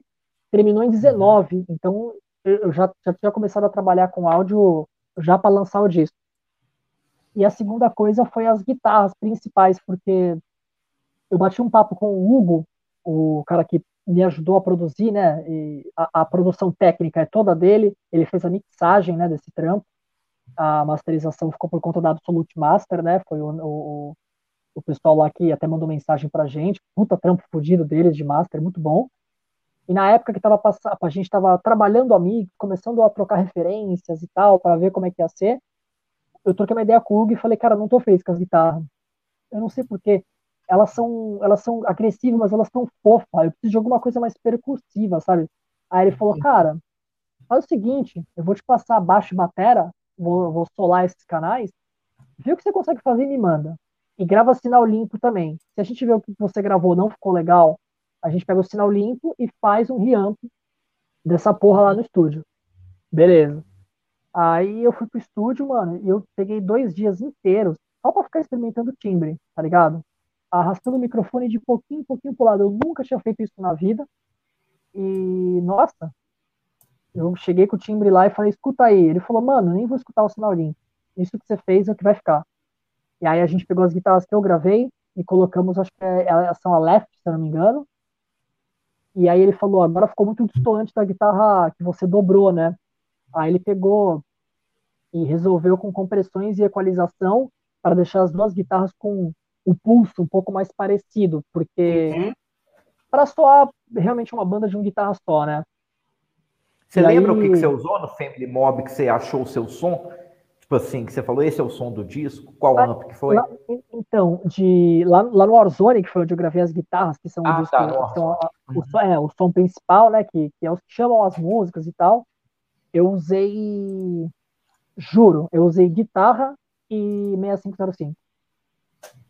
Caralho, legal. Só, né? Foi, foi, colocou algum boost na frente ou foi o do Sim. Ampli mesmo? Nada, nada. É que o Hugo também, o Hugo Silva, ele é muito foda para mixar, né? Então ele recebeu o bagulho, ele escutou e falou: Nossa, cara, para mim isso é um puto ingrediente. Eu falei: Então não pode usar. E aí ele conseguiu encaixar aquilo na, nas músicas e foi, foi maravilhoso. Mas é, foi, tem o meu mérito, né, do, do, timbre que eu fiz, sem usar nada, uhum. só guitarra e ampli, mas tem também o, tem o mérito do cara também, porque é, tu escuta, né, o bagulho sendo gravado dois anos depois em outro estúdio, eu tocando de um jeito diferente tal, ainda assim tu escuta, parece uma banda tocando ao mesmo tempo, sabe? Ele tem, ele tem um jeito uhum. de mixar, que conecta as coisas, dá uma cola impressionante, assim. Sensacional. Quem que é a sua, quem que é a sua referência de Posso de só... Tá, vai lá. Só, só essa pergunta. Quem que é a sua referência de timbre de guitarra? Puta, que difícil, caralho. Puta que pariu. Devia ter mandado para você antes, né, Léo? É, pra eu pensar e pra eu responder bonito. Mas, cara, eu, eu, as minhas referências de guitarra, que é, Não sei lá, o Michael Romeo, do Symphony X, o Paul Gilbert, do Mr. Big, não tem os timbres que eu uso. Esses timbres podreira que eu uso, cara, eles, eles esse negócio marcado pra caralho, né? É muito mais usado nas bandas de hardcore, né? Que você, você escuta a palhetada com muita evidência. Esses negócios assim. E, sei lá, tem umas bandas que tem uns timbres bons, tipo. É... Hate Breed, sabe? Tem um timbre legal em alguns CDs, uhum. assim. É... Acho que o Creator nos CDs mais modernos, tem um timbre muito fodido, é, mas nos mais modernos mesmo, sabe? Eu, eu também uhum. curto muito, eu também curto muito uns bagulho tipo mais sucumbido, assim, sabe? Na podridão mesmo, uns bagulho tipo uns black metal, death metal. Eu curto muito o timbre de guitarra, cara, daquele álbum. É... Caralho. Como é que é o nome dessa porra dessa. Caralho, esqueci, mano. Eu esqueci. Tem um álbum específico de uma dessas bandas bem, bem maldita, assim, lá do B, assim, de, de death metal, que é muito bom, tá ligado? E, Qual e é legal porque. Essa... O Alebas procura aí. Então, cara, eu. É banda que eu não gosto. E aí eu escutei e falei, caralho, essa banda é uma merda, mas puta timbre de guitarra. Eu até colei com os moleques lá no, no, grupo da banda. Eu vou lembrar durante a, durante a live. Mas é, tipo, é, é legal que essas bandas, cara, como, como são bandas bem bem do lado B, assim, saca? Da, da, da, música, bem nichado mesmo, essas bandas não se importam muito em inovar, tá ligado? Uhum. E, então, tipo assim, eles arriscam os bagulho traço, assim, os bagulho maldito, tanto da, nos timbres quanto na mixagem, tá ligado? É o Metalzone então, no PA e foda-se se bobear, né? É, um bagulho irresponsável. Né? Caramba, assim, é, é conceito, né? É. No, no final das contas, assim. É... Ô, Léo, e aí, tipo assim, você falou que você gosta aí do. Acho que o Alebas queria falar, desculpa, Alebas. É, não, não é isso, não. Eu vou ler umas perguntas aqui, tem umas coisas legais aqui, tá? Léo, a gente começou a live aqui e o Incógnita Zantoin, sou fãzão do Léo e Surra. As dicas do cara para a galera do submundo do underground são foda. Seja sobre guitarra, seja sobre aspecto profissional como um banda. É, um salve aí para o Paulo Santos, que é de Santos aí. Ele foi um dos caras que fez a ponte aí com, com, com você, né? É, ele que deu um toque para você, fez toda aquela coisa. Valeu, Paulão. É isso aí. Paulão toca pra caralho. Pra caralho. E a palhetada desse Lazarento? Puta que pariu, viu? Pra aí caralho. ele falou: ó, Léo tocava Symphony X ali. A hora que a gente tava falando do Symphony X, ele, ele falou que você tocava. Olha, tem um vídeo no Instagram do Paulo fazendo o solo da Sea of Flies. Isso é, é tocar X de verdade. Então procurem é. o Paulo quando vocês querem ver alguém tocando X. E detalhe, 12 anos atrás, né? Tipo, 8 anos é, atrás. É um filho da mãe, é. velho. Cara, eu tô na noia que eu não consegui lembrar a banda. Eu tô até com o YouTube aqui. Vai falando aí, Leva. Não, não, tranquilo. Vai vendo aí. O... E a gente vai falando. Lucas Gonçalves de Farias, gosto muito do som do Surra. Ia ser bom saber mais do processo criativo no estúdio da gravação. Equipe estúdio a gente acabou de falar. E como é o rolê, do, o rolê do, dos caras. Então, a gente já tá, fala desse. Gente, não. A gente ainda tem aí, a gente, a gente falou do escorrendo pelo ralo. E aí é. tem a entrada do Léo aí no, no, no, no, esquema da produção do áudio, né, Léo? E, e, e, eu acho que, que, é legal se a gente poder, é, puder falar aí agora de como que, que foi a produção do, do último disco, né? Uhum. Aí de, de, equipamento, de guitarra, como é que você fez isso, já que você estava encabeçando isso aí? Caralho, não acredito que eu. Desculpa, eu não acredito que eu esqueci, cara. É, é o At the Gates, caralho. Meu Deus, que vergonha. Esqueci, cara. Deve ser os analgésicos que eu tô tomando. Eu gosto muito do. Eu gosto muito do timbre de guitarra do Slaughter of the Soul, cara. Acho bom demais. É um CD de 95, mas é, é marcado pra caralho, sabe? Esse é, um, é um CD, inclusive, que deu um início a esse lance meu metalcore, assim, por ter, uhum. por ter por as acentuações saírem muito bem feitas. Mano, foi o bagulho mais vergonhoso do mundo eu ter esquecido o nome dessa banda e esse álbum, né? Tipo, deixa em off. Não, mas lembrou, lembrou, ah, foi a tempo. E aí, conta pra gente aí como é que foi o, o, o último disco de produção de equipamento. O, EP, o EP do, do Submundo 2121, você tá falando, né? O Teste para é... Uhum. Então, esse, esse foi o último trabalho né, que a gente lançou. E uhum. de guitarra, né? Eu usei. Ah, é verdade. Eu gravei ele todo com a minha tele. Eu não, eu não usei a, a do Sonic ainda nessa época. Eu gravei ele todo com a minha tele e gravei um dos lados, a tele direto no PV Bandit, que é um amplificador que a gente tem lá no nosso estúdio, né? E microfonei ela com um Santo Ângelo, que é tipo cópia falsificada do SM57. Eu até o tentei arcano, pegar... arcano ou não? Não, eu, tem dois arcanos também que a gente usa para fazer caixa, uhum. bumbo, coisas, mas a gente pegou o Santo Ângelo que tem lá no estúdio uhum. e não é falsificado, é tipo cópia do 57, né? É, é cópia, né? Vamos dizer assim. É, uhum. é diferente, não tem todas as curvas e tal, mas é o que a gente tinha. Então eu gravei um lado com aquilo, o outro lado eu queria também o falante do do Bandit, né? porque ele é, ele tem um, uns médios estranhos que me agrada e ele tem a podridão. O é, tem a podridão. É, exatamente, é uma gosma, uma, uma, um chorume que é legal pra caralho. Aí eu queria, só que assim, eu queria um timbre que fosse complementar, um pouco mais abelhudo, saca? E eu desse uma, um tapinha para ele não ficar enchendo o saco na mix. Aí o que, que eu fiz? Eu peguei essa merda, e é exatamente esse aqui que tá na minha mão, porque o meu já tinha queimado na época, eu peguei o do Pedro e coloquei no, no return do Bandit. Então eu usei esse lixo com o. Com, eu tô acabando com o bagulho, o bagulho é mó bom, né? Mas eu usei essa porra no, no retorno Não, do mas Bandit. Gente, mas você já explicou que, que quando você fala lixo, chorume, merda, sim, tudo sim. são, é são um adjetivos bom. bons. Exatamente. E aí eu usei ele com, no coisa do Bandit. E eu até procurei deixar minimamente parecido, saca? Não deixar tão diferente, porque eu quero que soe como duas guitarras, né? Claro, você vai uhum. chamar a música, chama só de um lado, e aí quando vem os chokes, né, os negócios, a guitarra vem complementando para vir aquele peso. Mas, porra, eu já toco e canto, né? Se vem muito enfeite, você não entrega ao vivo aquilo. Então eu, eu tentei uhum. fazer de uma forma mais assim. E o que fez uma diferença legal também foi a mixagem, porque por mais simples, né, que que, que seja eu usar um PV Bandit e fim, né, é, eu eu acabei aplicando na, na, mixagem uma certa camada no centro, peguei os sinais limpos das guitarras, passei nos simuladores bem digitais assim, mas que tinham muita frequência, principalmente frequência é, média grave, que dá uma projeção de palheta legal, sabe?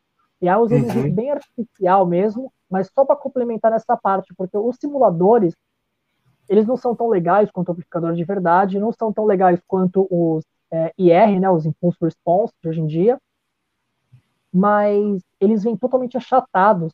Você toca um negócio, ele vem com o mesmo volume, aquela frequência. Então você, você tem aquilo bem não de forma dinâmica, digital. Você perde um pouco a dinâmica é, aí isso, por um lado, para eu poder achatar e, e, comprimir algumas regiões da guitarra, me ajudou. Então eu pensei em usar isso como ferramenta e não como som, né?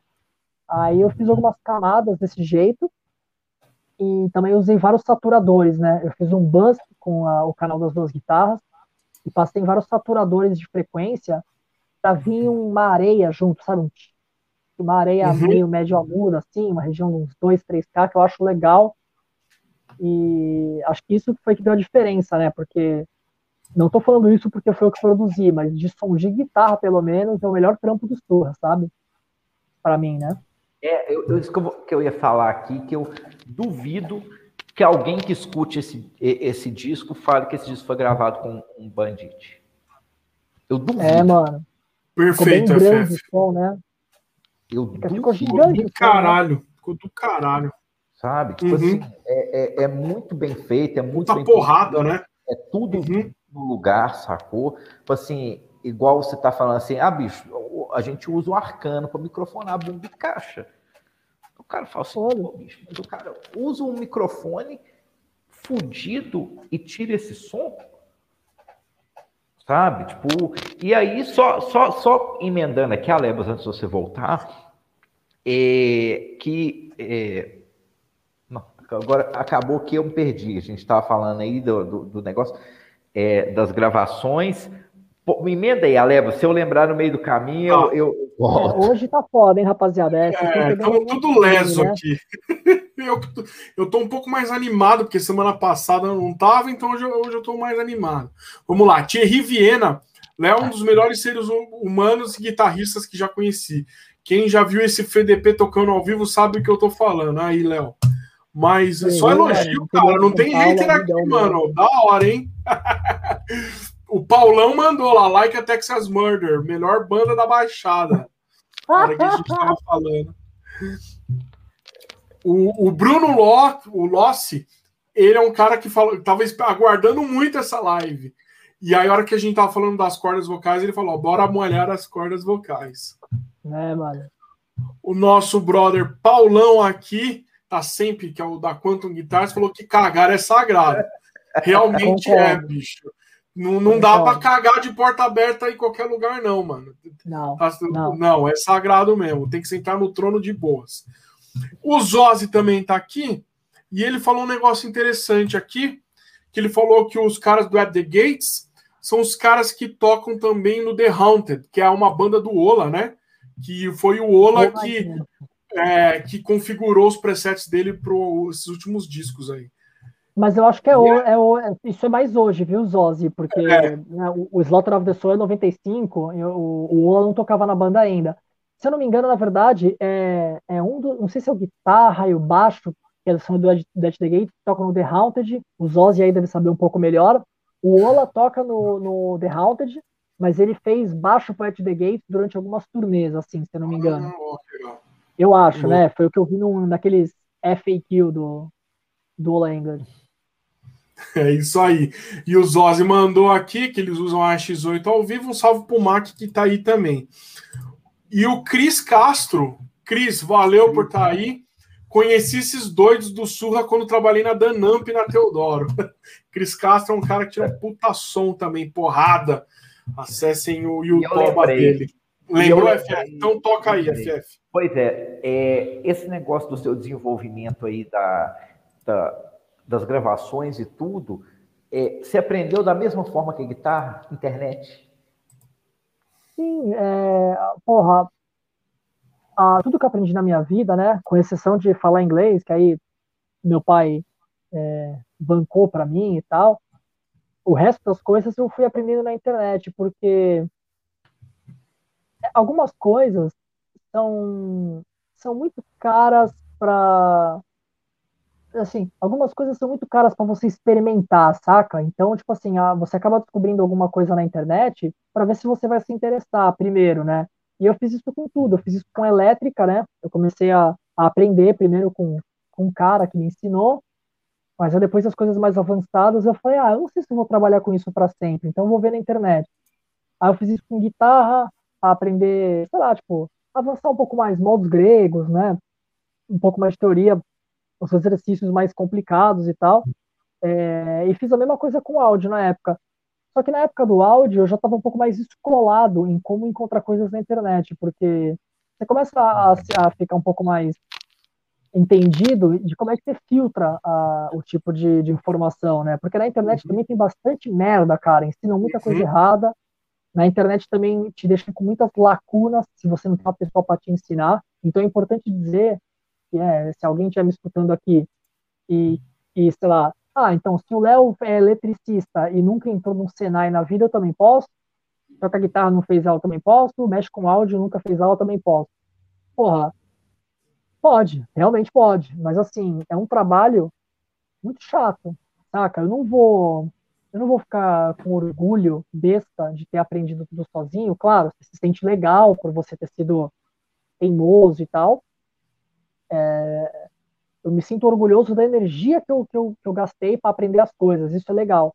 Agora, eu vou dizer que eu nunca gostaria de ter, de tido professores, né, para me ensinar as coisas, para eu ter um, para eu ter melhores ferramentas, eu gostaria, mas, mas foi tudo na internet, cara. Tudo, assim. É, o negócio de áudio hoje, né, o bagulho de áudio, eu me arrisco a dizer que de todas as coisas que eu aprendi na internet, foi o mais fácil, porque eu comecei a mexer com áudio em 2018, assim, sabe? Então, porra, 2018 já, já, já tava muito desenvolvido tudo isso, né? Tava praticamente uhum. como, como é hoje, né? Tipo, você tem canais, Sim. tem as playlists que você quer aprender sobre compressão, e aí você vai lá e tem tudo mastigado, um, um cara falando de forma didática, né? Uhum. E aí eu consegui mergulhar mais no mundo do, do áudio com mais facilidade do que os outros, as outras coisas que eu aprendi. Uhum. E, ô, Alebas, já emenda as perguntas aí de baixo, porque assim, eu, eu tenho um assunto que eu vou guardar para o final, o Zózio adora que eu fale isso, né? E, mas assim, tem, tem mais algumas coisas aí. Tem, ó. O Lucas Gonçalves perguntou: e o baixo gravou como? Não pode esquecer como é que foi o baixo gravado. Puta que pariu, Lucas. Baixo foi de um jeito muito difícil. Foi ligado direto na interface e foda-se. A gente. Então, a... o brasileiro, né? É... eu tenho uns amigos que são produtores aqui, né? O, o Buto, o Lucas Manieri, que é a galera, a galera aqui de Santos. E a gente sempre, a gente sempre brinca que, tipo, cara, o Brasil é uma bosta para tudo, mas pra galera que acha plugin gratuito, plugin versão copiada, crack as coisas, é um dos melhores países, tá ligado? Você não é filha da puta. Então, o baixo, a gente sempre fez a comparação e a gente sempre foi muito sincero com os nossos ouvidos, né? Escuta um uhum. barulho microfonado, é, pega o sinal direto, faz um blend, a gente fez tudo isso e pegou o sinal ligado direto e usou os simuladores, a gente viu que no baixo, o papel que ele tem, isso é importante dizer, o papel que ele tem numa banda de thrash metal como Surra, que é maior barulho desgraçado, é muito mais fácil resolver ele para nós com a com a, a linha. Você grava a linha, aí eu, eu, duplico, às vezes triplico a linha do baixo e vou utilizando isso de ferramenta, né? Eu pego uma, uma das linhas e tento fazer a região mais grave, comprimo de forma irresponsável, tá ligado? Que é pra deixar um barulho tight pra caralho, e dou a dinâmica toda perto de tipo um K, pego uns barulhinhos mais para, sei lá, para 4, 5K, para ter um pouco mais de areia tal, os simuladores uhum. de coisas tipo Dark Glass, Sansamp, né? Para ficar um pouco, uhum. um pouco mais da hora. É, nas partes mais lentas, eu faço umas automações e coloco uma outra camada de baixo, fazendo um negócio aqui para durar mais, para ter mais sustain em algumas partes, né? Então o baixo foi mais pé de cachorrice mesmo, foi mais, tipo, coisa de computador mesmo, saca? Tipo, uhum. a gente gravou no Family Mobile, escorrendo pelo ralo, mais da metade do sinal do baixo é de ampli mesmo, né? Tipo, tirou direto do ampli, tirou do microfone no, nos falantes, Ampeg, blá blá blá, e somou com o sinal limpo e tal. Mas aí, para fazer a gente mesmo, mais na, na pobreza, né? Na pobreza e na tristeza, a gente fez direto na interface. O, a outra pergunta aí, Alebas, que aí eu vou, vou pular para um, outro assunto. Silvia Almeida Ferreira perguntou: você. Oh, desculpa, FF. Nós estamos uma hora e vinte e sete. Eu, eu tenho três tópicos para perguntar. Tá, então vamos lá. vamos lá. A Silvia perguntou: você é autodidata? Então a resposta é sim, né? Então você, é, não sei. Basicamente pra, pra é isso, né? né? Para as pessoas, assim, eu, eu entendo assim, autodidata a pessoa que aprende as coisas sozinho. Eu fiz as coisas sozinho, mas eu acho que eu não aprendi direito até hoje. Então, então tipo assim, eu não sei se. Porque assim, cara, eu, eu conheço pessoas que são autodidata de verdade em algumas coisas, e é um bagulho impressionante, sabe? Não é uma pessoa muito teimosa que foi atrás de, de atalhos e tal. Como eu fui, né? Por falta de grana para fazer um curso, por falta de grana para ter um equipamento. Então eu fui atrás de atalhos, fórum, vídeo ensinando como é que faz as coisas, e falar e tal. Então, tipo assim, pode ser até dizer que eu, que eu, que eu aprendi as coisas sozinho, né? Mas acho que tem que ser humilde para dizer também que, porra, eu, eu, eu fiz muito por, por causa da necessidade também, sabe? Muitos amigos meus aí, muitos mesmo, assim, fizeram tudo também pela internet, porque é tudo caro pra caralho, né, mano? Então. Com certeza, com certeza.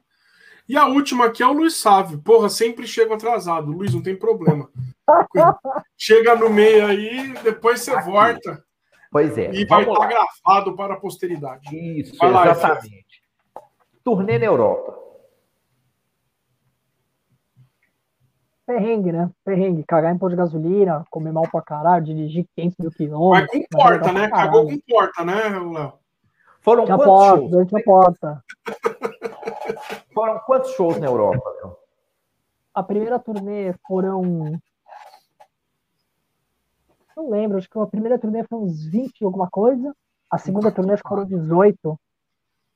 Que é um mês, né? Porque o Guilherme trabalha fichado, né? Que nem eu e o Vitor, que trabalha freelancer, né? Então é as férias uhum. do Guilherme. Então a gente vai lá e faz um mês, né? Que é o que é possível fazer. É caro fazer uma turnê na Europa, então também tem que, tem que levar isso em conta, né? Vocês fizeram em conjunto com alguma outra banda ou só foram vocês só? A primeira foi só nós, né? Que a gente foi pela On Fire, que é a, a agência de booking do Xandão, baterista do Andraus. Uhum. A segunda a gente foi por nós mesmos, alugamos o carro e nós mesmos dirigiu, nós mesmos marcou show, a gente fez tudo. E aí a uhum. gente fez a primeira metade até a França, só a gente. E aí da Áustria em diante, a gente fez Áustria, é, Eslovênia, Croácia, República Tcheca e Alemanha. A gente fez Compact, que é uma banda de uns amigos nossos da Eslovênia, uma banda meio de crust, meio, meio louco, assim, cheio de reverb, bem da hora. e tem algum show memorável assim da Europa, da turnê na Europa? tem. Puta que pariu, teve um show em Láudio que a gente fez na primeira turnê que tinha tinha muita gente, a galera tava louca em todas as bandas, era, e era um bagulho de se divertir mesmo, não era louca de, ah, metal, vamos se bater, era a galera dançando e pulando do palco, mó zona. É, tinha, sabe aqueles macarrão de piscina, aquele bagulho grandão assim e tal? Uhum. A galera pegou umas porra daquela, um monte, cortou no meio, então o bagulho ficava meio que desse tamanho, assim, né? Tinha vários, assim, mano, uns 30 daquela merda. E parecia uma espada, né? Então eles davam um para cada um, que aquele bagulho que era macio, e aí tocava as músicas, pá, todo mundo se batendo com aquela porra, subia no palco, batia nos pratos, batia na gente, porque o bagulho era macio. Então, que caralho. E foi, foi uma doideira esse show, cara. Foi uma loucura. A gente tocou com o Multilated Judge, que é uma banda que é tipo, até famosa na internet das doideiras que eles fazem ao vivo. É uma banda que é o Anton e o Juancho. É dois primos, e um canta e o outro toca baixo, cheio de distorção. Eles levam um pendrive, literalmente um pendrive USB, coloca na mesa e toca umas baterias programadas sem mix nenhuma, assim, ó. Bagulho mal feitão. O bagulho é um grind. Mano, é só assistindo, cara. E enquanto eles tocam, eles atacam lata de lixo para cima, do voador um no outro. O som atacou uma lata de lixo fininho, ó, cantando. Ah! Pegou lata de lixo gigante, lata de lixo eu saí correndo, aí eu olhei pro Jurei, um amigo nosso que tava com a gente na turnê, e falei assim: caralho, meu irmão, que louco! Ele deu, mano, um, um, um mesa dive, assim, ele subiu numa mesa e se jogou no merch de uma banda da Itália que tava lá no dia e se arrebentou no chão com o merch dos caras, pá! E todo mundo rindo, tá ligado? Eu falei, cara, meu Deus, e aí terminou, terminou o show, os caras pegaram uma vassoura, varreram tudo, organizaram tudo, pegaram até um spray de, bagulho de odor assim, passaram e tal, não sei o que, colocaram o lugar em volta.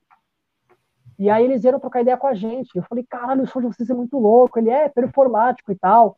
Aí ele falou, pô, achei que você era loiro mesmo, falando do DVD de Belém. Aí eu falei, caralho, você conhece a banda? Ele conhece, acho surra mó da hora. Esse show ficou pra. ficou na memória, assim. E aí, mano, tocou uma outra banda também chamada Forensic, de Madrid. Destruidora banda, assim, muito foda. E aí no nosso show, mano, a gente foi tirando a roupa durante o show, ficamos só de short, porque tava muito calor. E a galera batendo na gente com aquela merda. O nosso tour manager, o Xandão, bateu e trincou a costela no dia. Ele foi duas vezes. E aconteceu tudo nesse show. Tudo. Caralho, esse foi o show para acontecer tudo mesmo. E um Caralho. show memorável no Brasil, de toda a trajetória do Surra, um show que você fala assim, bicho, esse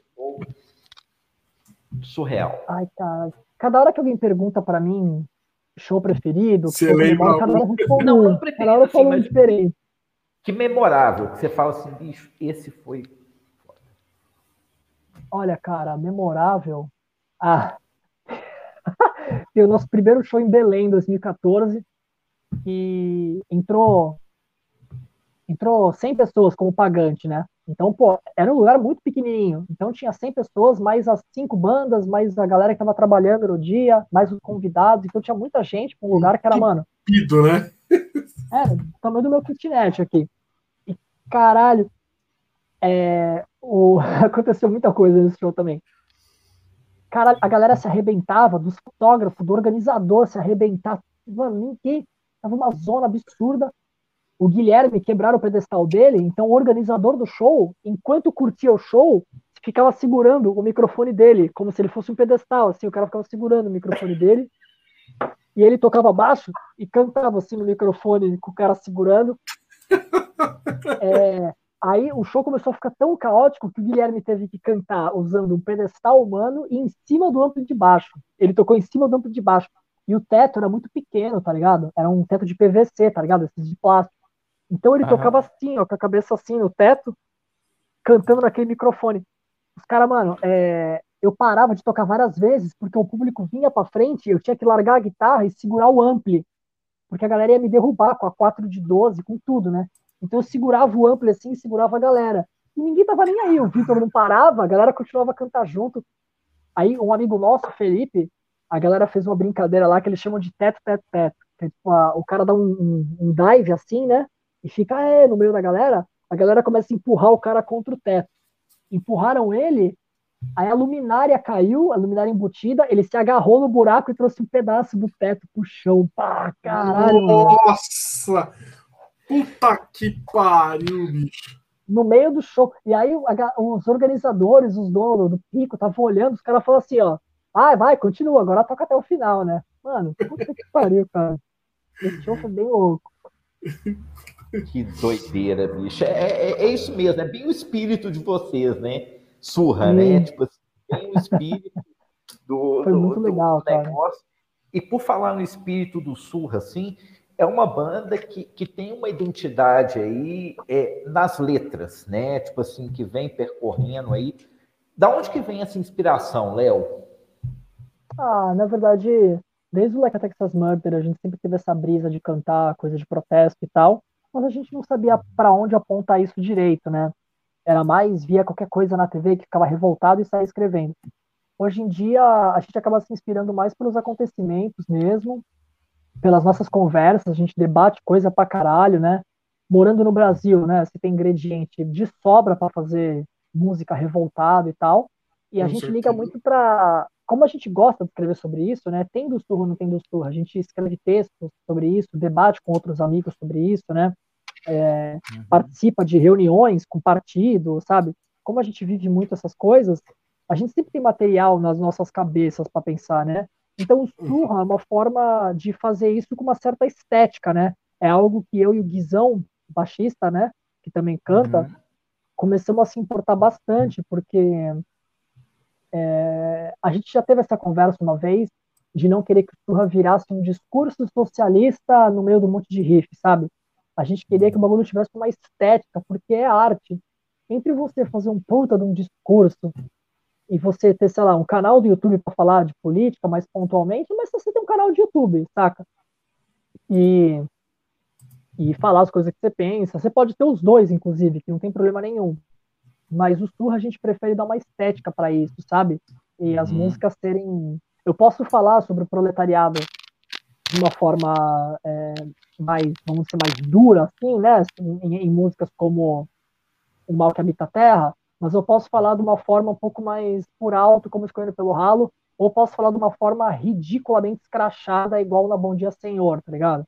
E virar um uhum. bagulho engraçado, mas que a pessoa escuta e fala, caralho, tem a ver com essa banda, porque eles falam sobre essas coisas, né? Então, essa estética, uhum. ela, ela não só é legal pra gente, a gente gosta de fazer isso, isso faz parte da composição, como, uhum. como comunica melhor as ideias, né? Então, a inspiração, uhum. ela não vem só da gente debater política, né? Debater os acontecimentos é, atuais uhum. com a nossa perspectiva, né? de, de, trabalhador e tal, né? A gente também, a gente também gosta de comunicar através da, da estética, né? Ô, Léo, assim, é, é, eu acho que, que, que, que, você apresenta isso muito claramente, sabe? Como que, que é, é essa coisa, né? Que, que não é simplesmente é, escrever letras e ser um discurso, igual você falou, né? A gente não queria uma banda que fosse um discurso no meio de um tanto riff né? Hum. Assim, e aí eu vou fazer uma pergunta que é, foi uma impressão que eu tive, já comentei isso com a Lebas, da primeira vez que eu escutei Surra, eu falei assim, bicho, se é, é, é, um pouquinho polêmico. Se o Titãs fosse uma banda de metal, hoje, com, com o discurso que eles faziam nos anos 80, eles seriam um surra. É, cara, se você for pegar a estética, a forma como eles escrevem, uhum. que é muito mais, muito mais bem elaborada, né? Porque são, pô. São, Não, eu tô falando da década de 80. compositores, né? Não é o Léo, né? Mas, mas, assim, sim, isso sim, você, diga, você diz assim, a forma de se contrapor ao, ao sistema vigente, isso. né? Acredito que sim, cara. Acredito que sim. Muitas outras bandas, né? Algumas bandas que. Algumas bandas acabaram ignorando isso porque era conveniente ou porque realmente não faz mais sentido para eles hoje em dia. Isso né, deve ser respeitado. Uhum. É, mas, né, eu acho que o Titã se manteve dessa forma, né? São artistas que eu acho que entendem a importância deles terem deles terem é, essa perspectiva na hora de escrever, né? Essa responsabilidade, né? De você falar das coisas baseados na história real da humanidade, não no mundo uhum. ficcional que vão roubar a sua casa, essas coisas aí e a galera, ah, esses comunistas malvados vão canibalizar a sua tia em praça pública, sabe? Então, essa forma de você. É, mas é, essa forma de você. As criancinha, né? Que comia as criancinhas. É, exatamente. Então, essa forma de você bater nesse, nesse discurso. discurso careta, né? E manipulador pra caralho. Eu acho que na estética deles, pra época deles, talvez sim, sabe? Uhum. Sim. E assim, para a gente ir caminhando aí para o final, é... o, eu vou fazer uma pergunta para você que eu fiz para o Estevam no programa que a gente fez com ele. Sabe, o, o Surra é uma banda que se posiciona diante do, do cenário, sabe? É, você acha que falta posicionamento de muitas bandas que teriam força para se posicionar, que teriam que assim, que abrem mão, acabam passando pano para determinadas coisas? Você acha que a sua concepção de música, de arte, vamos pegar aí de, de arte mesmo, que, que, que, há a necessidade de se posicionar, tanto por bem quanto por mal, mas de, de, de se posicionar? Olha, é... a gente teve uma conversa até recente sobre isso, né? Eu não, acho. Eu não estou falando que... só politicamente, mas se posicionar diante de contextos, de, de cenários, sim, sim. de tudo. Uhum. Sim, que, que, a pessoa não tenha uma, uma. Mesmo que ela não tenha uma posição política definida, que ela, que ela saiba identificar quando alguma coisa pode pôr em risco a categoria dela própria, né, enquanto músico ou musicista, né? Eu acho que é o uhum. seguinte, cara, eu eu acho isso importante, então eu faço isso, sacou? E hoje em dia existe uma cara da esquerda na internet, saca? Que é um bagulho que eu acho que perdeu-se a mão, assim. É, o que se identifica como a galera de esquerda na internet é uma galera twitteira fica cobrando ideia de todo mundo, né? Não é uma galera que participa de, de algumas reuniões e debatem coisas de uma perspectiva, sei lá, ou anarquista ou comunista, porque entende isso como uma saída para as crises é, é, do mundo que a gente vive, né? Não, a cara da esquerda virou uma galera que cobra muita ideia dos outros. Então, esse negócio de você tem que se posicionar e tal, acabou ficando na mão de uma galera e fica culpando os indivíduos pelas coisas, sabe? Tipo, ah, o Brasil é uma merda, porque essas pessoas não se posicionam. E, tipo assim, não é verdade, sabe? O Brasil é um país da periferia do capitalismo e a gente vive da forma que a gente vive porque a gente é economicamente chantageado e brutalmente é, é, é marginalizado, sabe? E as pessoas se posicionarem ou não acaba sendo um negócio que o que responde isso é a trajetória que elas tiveram e não que elas devem ou não devem. Claro que eu fico chateado de ver lá, o pessoal do Raimundos falando umas baboseiras horrível, que eu gostava pra caralho da banda, eu fico chateado. É uns bagulho de, de tiozão lunático, assim, sabe? Eu fico chateado de ver algumas bandas é, fazerem esse tipo de coisa. Agora, quando as bandas não, não têm um discurso político muito aprofundado e elas não querem falar nada sobre essas coisas, eu acho hoje em dia que é um direito delas, saca? Eu gostaria de ver essas bandas defenderem os músicos, as musicistas, os organizadores de show, o pessoal da graxa, como classe operária. Eu gostaria de ver essas pessoas ajudando é, na propaganda que seja em defesa da arte, porque esse é um governo que, para mim, né, eu acredito que para muitas pessoas também, é um, é um governo que ele não só é anti-pobre, né, só é anti-classe trabalhadora, ele é um governo que estaciona o Brasil numa posição de subserviência aos Estados Unidos, mas ele também ele é anti-arte, né? Ele ele finge atacar algumas pessoas que são nossos inimigos, mas é só para eles terem carta branca para poder fazer isso com a gente. Então, é um governo que, é, não só o Brasil, mas em todos os lugares do mundo, né? É, isso, isso vem acontecendo cada vez mais, né? Recentemente prenderam o rapper Pablo Hazel, que é um rapper espanhol que ele é abertamente comunista e tal, e foram buscar ele com tipo esquadrão antibomba, os caras com umas armas gigantes, porque o cara é um cantor de rap, sacou? Então, a gente tem que entender que o momento que a gente está passando é um momento que os ricos não querem pagar a conta da crise que eles mesmos fizeram. Então, era importante, o que, eu, o que eu gosto de dizer hoje é que seria importante que a galera da música entendesse que uma hora chega na gente, sacou? Hoje eu tenho o privilégio de ter um apartamento, eu tenho um mínimo de estrutura, eu tenho aqui um computador, então eu tenho algumas coisas que me asseguram para não levar a porrada da polícia imediatamente. Mas uma hora chega nas pessoas isso aí, sabe? Uma hora você é vetado, você é só você ver o descaso que esse governo está tendo com essa pandemia e você vê como os outros países estão lidando com isso e o como nós que trabalhamos com música estamos sendo prejudicados. Então, foda-se a nossa categoria. Então, eu acho que dentro desse aspecto, né, seria legal. Eu, eu insisto nisso, né, que seria interessante, alegraria muitas pessoas ver bandas importantes, como algumas já estão fazendo, é, falar abertamente sobre isso. Ó, oh, pessoal, não entendo muito, não sou do meio de estudar as teorias, mas eu estou sendo prejudicado por isso. E eu acho que nós estamos sendo, sim, prejudicados por uma caretice de extrema-direita que, sabe, que acha que a rock é coisa do demônio e que vai, tipo, uma hora isso aí vai acabar vetando a gente de ter as coisas que a gente mais gosta. Agora, agora é, voltando no que eu falei no começo, muita, muita gente, né, que acabou pegando a cara do que se diz ser esquerda, é uma galera que fica cobrando ideia de todo mundo. Então, acontece qualquer merda no mundo, eles exigem que absolutamente qualquer pessoa se pronuncie em relação a essas coisas. Você tem direito de não saber falar sobre alguma coisa, entende?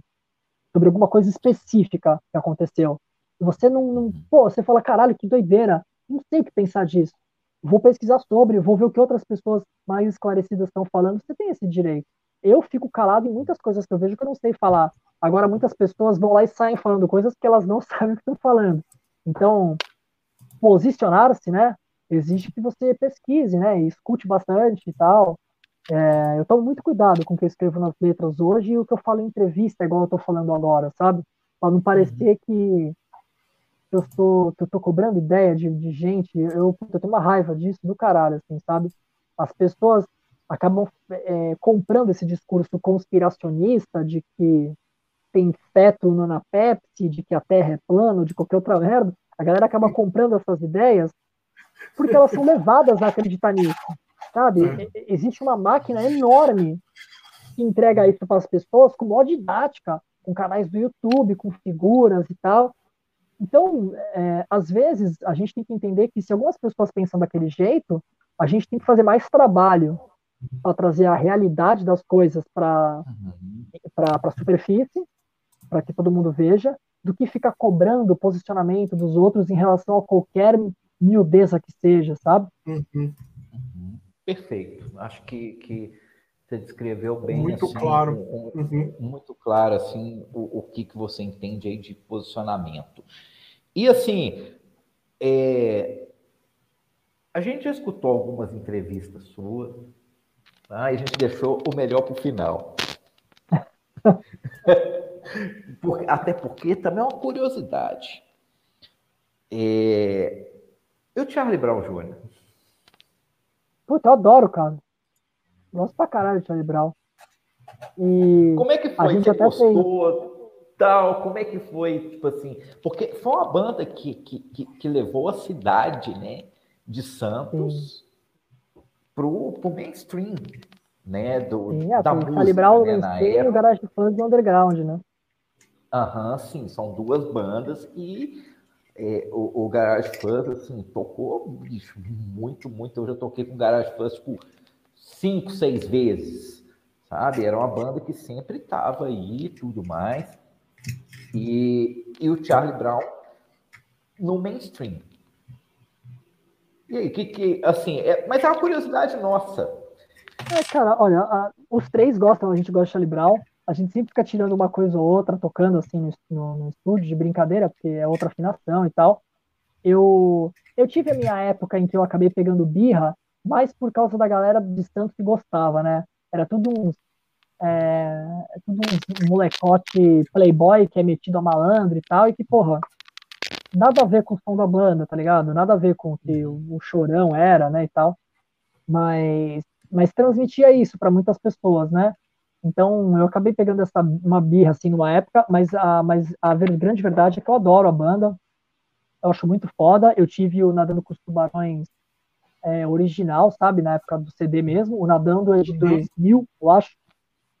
Uhum. E aí mais tarde eu fui começar a conhecer e tal. Pô, a, o nosso penúltimo trabalho lançado, inclusive eu fiz toda a produção de áudio também, é o Expropriando Sua Fábrica, né? Que é tipo uma paródia do Abalando Sua Fábrica, que é o quarto CD do Charlie Brown. Então aquela capa é uma capa hip-hop do, do Charlie Brown Jr., né? Ao invés de ter eles quatro, tem nós três. A gente usou a mesma estética. A galera até falou que ah, faltou um cover de Charlie Brown, né? A gente até pensou em fazer, mas é, era mais para fazer homenagem para as bandas da Baixada Santista e tal. Então a gente não, a gente não é fã pra caralho, igual a galera que é fã doente da banda, mas a gente gosta muito, assim, de todas as fases, tá ligado? Praticamente. De, principalmente dessa, dessa época, né? Os quatro primeiros CDs, assim, cara. É, puta, é uma, é uma banda também que tinha identidade própria, né? Pra caralho. Puta, eu só. Quando o Graveto entrou no Charlie eu tava indo no Gonzaga fazer alguma coisa de documento, não sei o que eu tava indo fazer. Eu encontrei ele, eu lembro até hoje, na esquina da Ana Costa com a Azevedo Sodré. Aí eu falei, Graveto, ele, e aí, mano? Aí eu encontrei ele, ele falou, já pode avisar pros moleques lá da rua que o Graveto agora toca no Charlie Brown Jr., que ele tinha ido fazer ensaio para ver se ia rolar e foi efetivado na banda. Eu nunca esqueço desse bagulho. E foi mó legal pra galera da nossa rua, né? Ver o Graveto tocar na banda e tal. Então, me deu até um, um up de novo nessa época de, de escutar e acompanhar os trabalhos, né? Bem da hora. O, Ale, você tá com a capa do disco aí?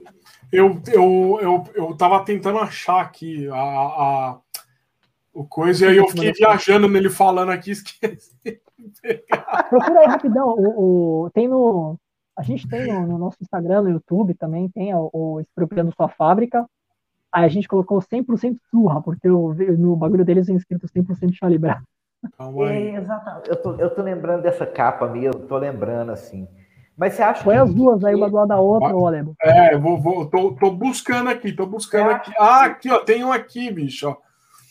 Aqui, você ó, acha, Léo, que enquanto o Aleba sobe aí, que, que eles é, fizeram com que é, as coisas fora de São Paulo, capital, fossem mais reconhecidas, tivessem mais espaço? Eu acho que, no geral, fora de São Paulo, talvez não. Acho que cada cidade tem meio que o seu mérito de, de ser reconhecida por aquela banda tal, sabe? É, eu acho que para Santos e cidades da região aqui, né, São Vicente, Guarujá, é, ajudou muito. Santos sempre foi uma cidade de músicos, né, desde, desde antes de eu nascer sempre foi uma cidade cheia de estúdio, cheia de loja de música, né? Hoje em dia, devido às crises, talvez nem tanto, mas sempre foi uma cidade muito fértil para isso, né? É, e eu acho que o Charlie Brown com certeza tem uma, tem uma influência, saca? Em ter mais gente procurando procurando ter banda, porque queria tocar igual os caras. Mano, o que teve de banda o Wannabe Charlie Brown aqui não tá escrito, velho. Puta que pariu. ó, vamos lá, ó. Esse é o disco do Charlie Brown, que é o 100%. E esse é o do Surra. Caralho, velho. Ó, de novo. Filho ó. Puta, né? Muito filha da puta, mas do caralho, velho. Ah, é uma então, homenagem, bicho. É uma homenagem. É uma homenagem, cara. Lá de novo. Até a, a bola quebrando a fábrica aqui. Charlie Brown, e do Surra. Sensacional. Quem, Sensacional. Quem fez o, o Bigodão tá aqui, né, Léo? O Bigodão tá aqui. Sim. Quem fez essa arte, arte foi uma amiga nossa de Balneário Camboriú, chamada Natália Neiva. Ela é uma puta artista da hora, assim, cara. Puta, a Nath, ela faz uns desenhos é, é bem é, bem old school, sabe? Um lance meio de tatu. E ela, a gente deu essa arte, o Guizão escolheu ela para fazer esse bagulho. E ela pegou a estética mesmo da parada e desenhou na mão. Ela fez esse bagulho vermelho e tal, para poder ficar igual, e fez meio que de zero, um sabe? Uhum. É, e aí ela foi depois, é, digitalmente, ela foi aproximando as cores e a estética do bagulho para ficar parecido, que era pra, é, realmente para ser um hip-hop, né, da parada. E também vale, vale dizer que tudo que a gente faz de arte, tudo, as nossas camisetas, os nossos álbuns, post na, na internet, qualquer coisa que tem arte, né, sobreposição e tal, é o Guilherme que faz, né, o baixista. Ele é ele é tipo eu para as coisas que eu aprendi sozinho, ele é assim pro Photoshop, ele aprendeu tudo sozinho. Ele não tem uhum. nada a ver com isso, ele é formado em economia, o caralho, mas no Photoshop ele aprendeu sozinho a fazer as coisas e tal. Ele fala, ah, eu não entendo nada. Quando alguma coisa é complexa, eu mando para outra pessoa, mas para mim, que sou uma anta para mexer no computador, ele é muito foda, assim. Ele faz a diagramação de tudo que é do Surra e ele fez a direção dessa arte, né? Para poder justamente levar a Nath, que foi a artista, a fazer o bagulho igual. A gente dá muito valor para isso, assim, sabe? Além da música. Sensacional. E é para finalizar, Léo, antes da gente despedir, quais são os planos do Surra? Na pandemia? É, Não, bom, na, vai. O que, tá, é, que, bom, que vocês estão planejando aí? Para esse ano, a gente tem já 14 música inédita, então é, tá na minha conta, inclusive, né? A gente tem a pré delas gravadas aqui, e aí ficou na minha conta eu eu refazer os riffs com mais atenção, né? A gente gosta de fazer uma. Hoje em dia, a gente faz pré-produção com muita atenção para ver quais vão ser as digitações do riff, é, qual vai ser a velocidade da música, ela vai ser grande desse jeito, vai ter letra em que parte, a gente faz uma pré-produção, então a gente está nessa fase dessas 14 músicas, e aí quando isso tiver setado, a gente parte para gravar, né? Aí é batera, é edição, aí baixa guitarra, edição, voz, edição, mixa e joga na internet. Esses então, são os planos assim que a gente tem. A gente pode esperar um disco novo do Surra 2021? Pode. Show. Se eu não morrer, não, não vai, cara. Para. Não. E, então, é, pra, galera, pra, galera, pra galera que assistiu até agora, né? Porque quem, quem só vem fazer fofoca não aguenta nem 10 minutos. Né? Mas pra galera que assistiu até agora, a gente tava conversando antes de entrar ao vivo. Eu tô com um problema de saúde muito escroto, né? Então a gente tava conversando aqui ao vivo para vamos fazer até onde o Léo aguenta, né? Tá muito difícil para mim aguentar de dor, né? Então eu me dopei aqui com analgésico é, e estamos aqui, estamos aqui, tipo, cedendo nosso tempo. Tô falando isso pra galera dar valor, entendeu? É, é isso aí, Léo. Cedendo, cedendo tempo e, e coluna para fazer a live acontecer. Pois é. é. Isso aí. E aí, Léo, a gente quer te agradecer aí por. Muito, muito, muito, cara. Muito, muito mesmo. Foi uma honra pra gente, sabe? Foi muito foda poder estar tá, tá batendo esse papo com você é um, é um assim, é, é, é, foi foda, porque você tá, tá aí segurando mesmo a onda para poder estar tá aqui com a gente, com o pessoal aí, e, e, e, e tá aqui rendendo até agora, bicho, uma hora e 58, sabe? Tipo. Um puta papo do caralho que a gente ficava muito mais, é, né? Muito é, mais. Bicho, com certeza. Muitíssimo, muitíssimo obrigado, tá? É, bicho, aí. Melhoras. Melhoras. Claro. Vou precisar, hein? Melhor que você poder soltar um disco mais foda do que os que você vem fazendo, que vocês vêm fazendo, né? Sabe? Tipo, é, o reconhecimento é, é merecido uhum. pelo trampo que vocês fazem. Sabe? Porque é correria. Tipo, quem, quem tá de fora não tem noção do tanto que é correria você ter uma banda autoral no Brasil, sabe? É bem difícil, mano. É, é muita energia, é muito, tipo assim, tem que ter muito amor mesmo para a causa mesmo para poder fazer a coisa funcionar. Sim. É, o retorno não é imediato, as coisas não, não, não são imediatas, igual você falou, demoraram a acontecer por surra depois que você saiu do Bayside Kings. É, bicho, muito obrigado, sucesso aí na, na continuidade da empreitada. Estaremos aguardando próximo 14 músicas. Assim, já dá para a gente ter uma noção do para quem conhece a banda, né, para quem acompanha, do que virá por aí, ainda mais com a pandemia, né? Nossa, tem letra para caralho, né, Léo? Com essa pandemia dá para falar muita coisa, hein? Material de sobra, riff de sobra, sabe? Bons riffs, né? Não são riffs aí aleatórios, bons riffs de sobra. Tipo assim, sucesso. Depois vamos fazer em, em um outro momento aí com, com o Gui, com o Vitor, quando sair o disco aí, vamos fazer um, um, uma coisa bacana e tudo. E é isso, Léo, muitíssimo obrigado mesmo ter ficado aqui com a gente até agora. Valeu, pessoal aí. É isso aí. Ficado aí até agora. Léo, seu Instagram lá, se a, pra galera te seguir, qual que é? É. Não sei. Acho que é X, Léo Hanna X, deixa eu ver. É isso aí. É isso. A gente vai. É, vamos fazer o seguinte: a gente vai pôr aqui embaixo. É isso mesmo, ó. Tá? É, arroba X, X. Beleza, a gente vai colocar aqui embaixo. Vamos colocar também alguns links lá da, da, da banda da, da, banda do Léo, que é o Surra também. É, tem loja virtual, Léo? Da, do, do Surra? Tem, tem, tem né? É, Vamos deixar aqui também a, a loja, a loja virtual. Deu para ver que eu não sei porra nenhuma, né? Não, relaxa. A gente vai pôr aqui assim que assim que a gente vai fechar esse vídeo, aí na descrição do vídeo a gente vai colocar e vamos colocar todos esses links aqui embaixo. Léo, mais uma vez, muito obrigado. Galera, quem não se inscreveu, se inscreva no canal aí para ajudar a gente, para a gente trazer canal da gente. mais caras sensacionais como o Léo aí, que, cara, Spotify do bate-papo desse é sensacional. Spotify do Surra, segue lá. E é isso aí, FF. Bora Escute então. Com carinho, bom dia, senhores. E boa noite, senhores. Bom dia, boa Valeu, noite, senhores. Até mais. Boa noite, Léo. Muito obrigado. É nóis. Valeu. Valeu. Falou. Valeu.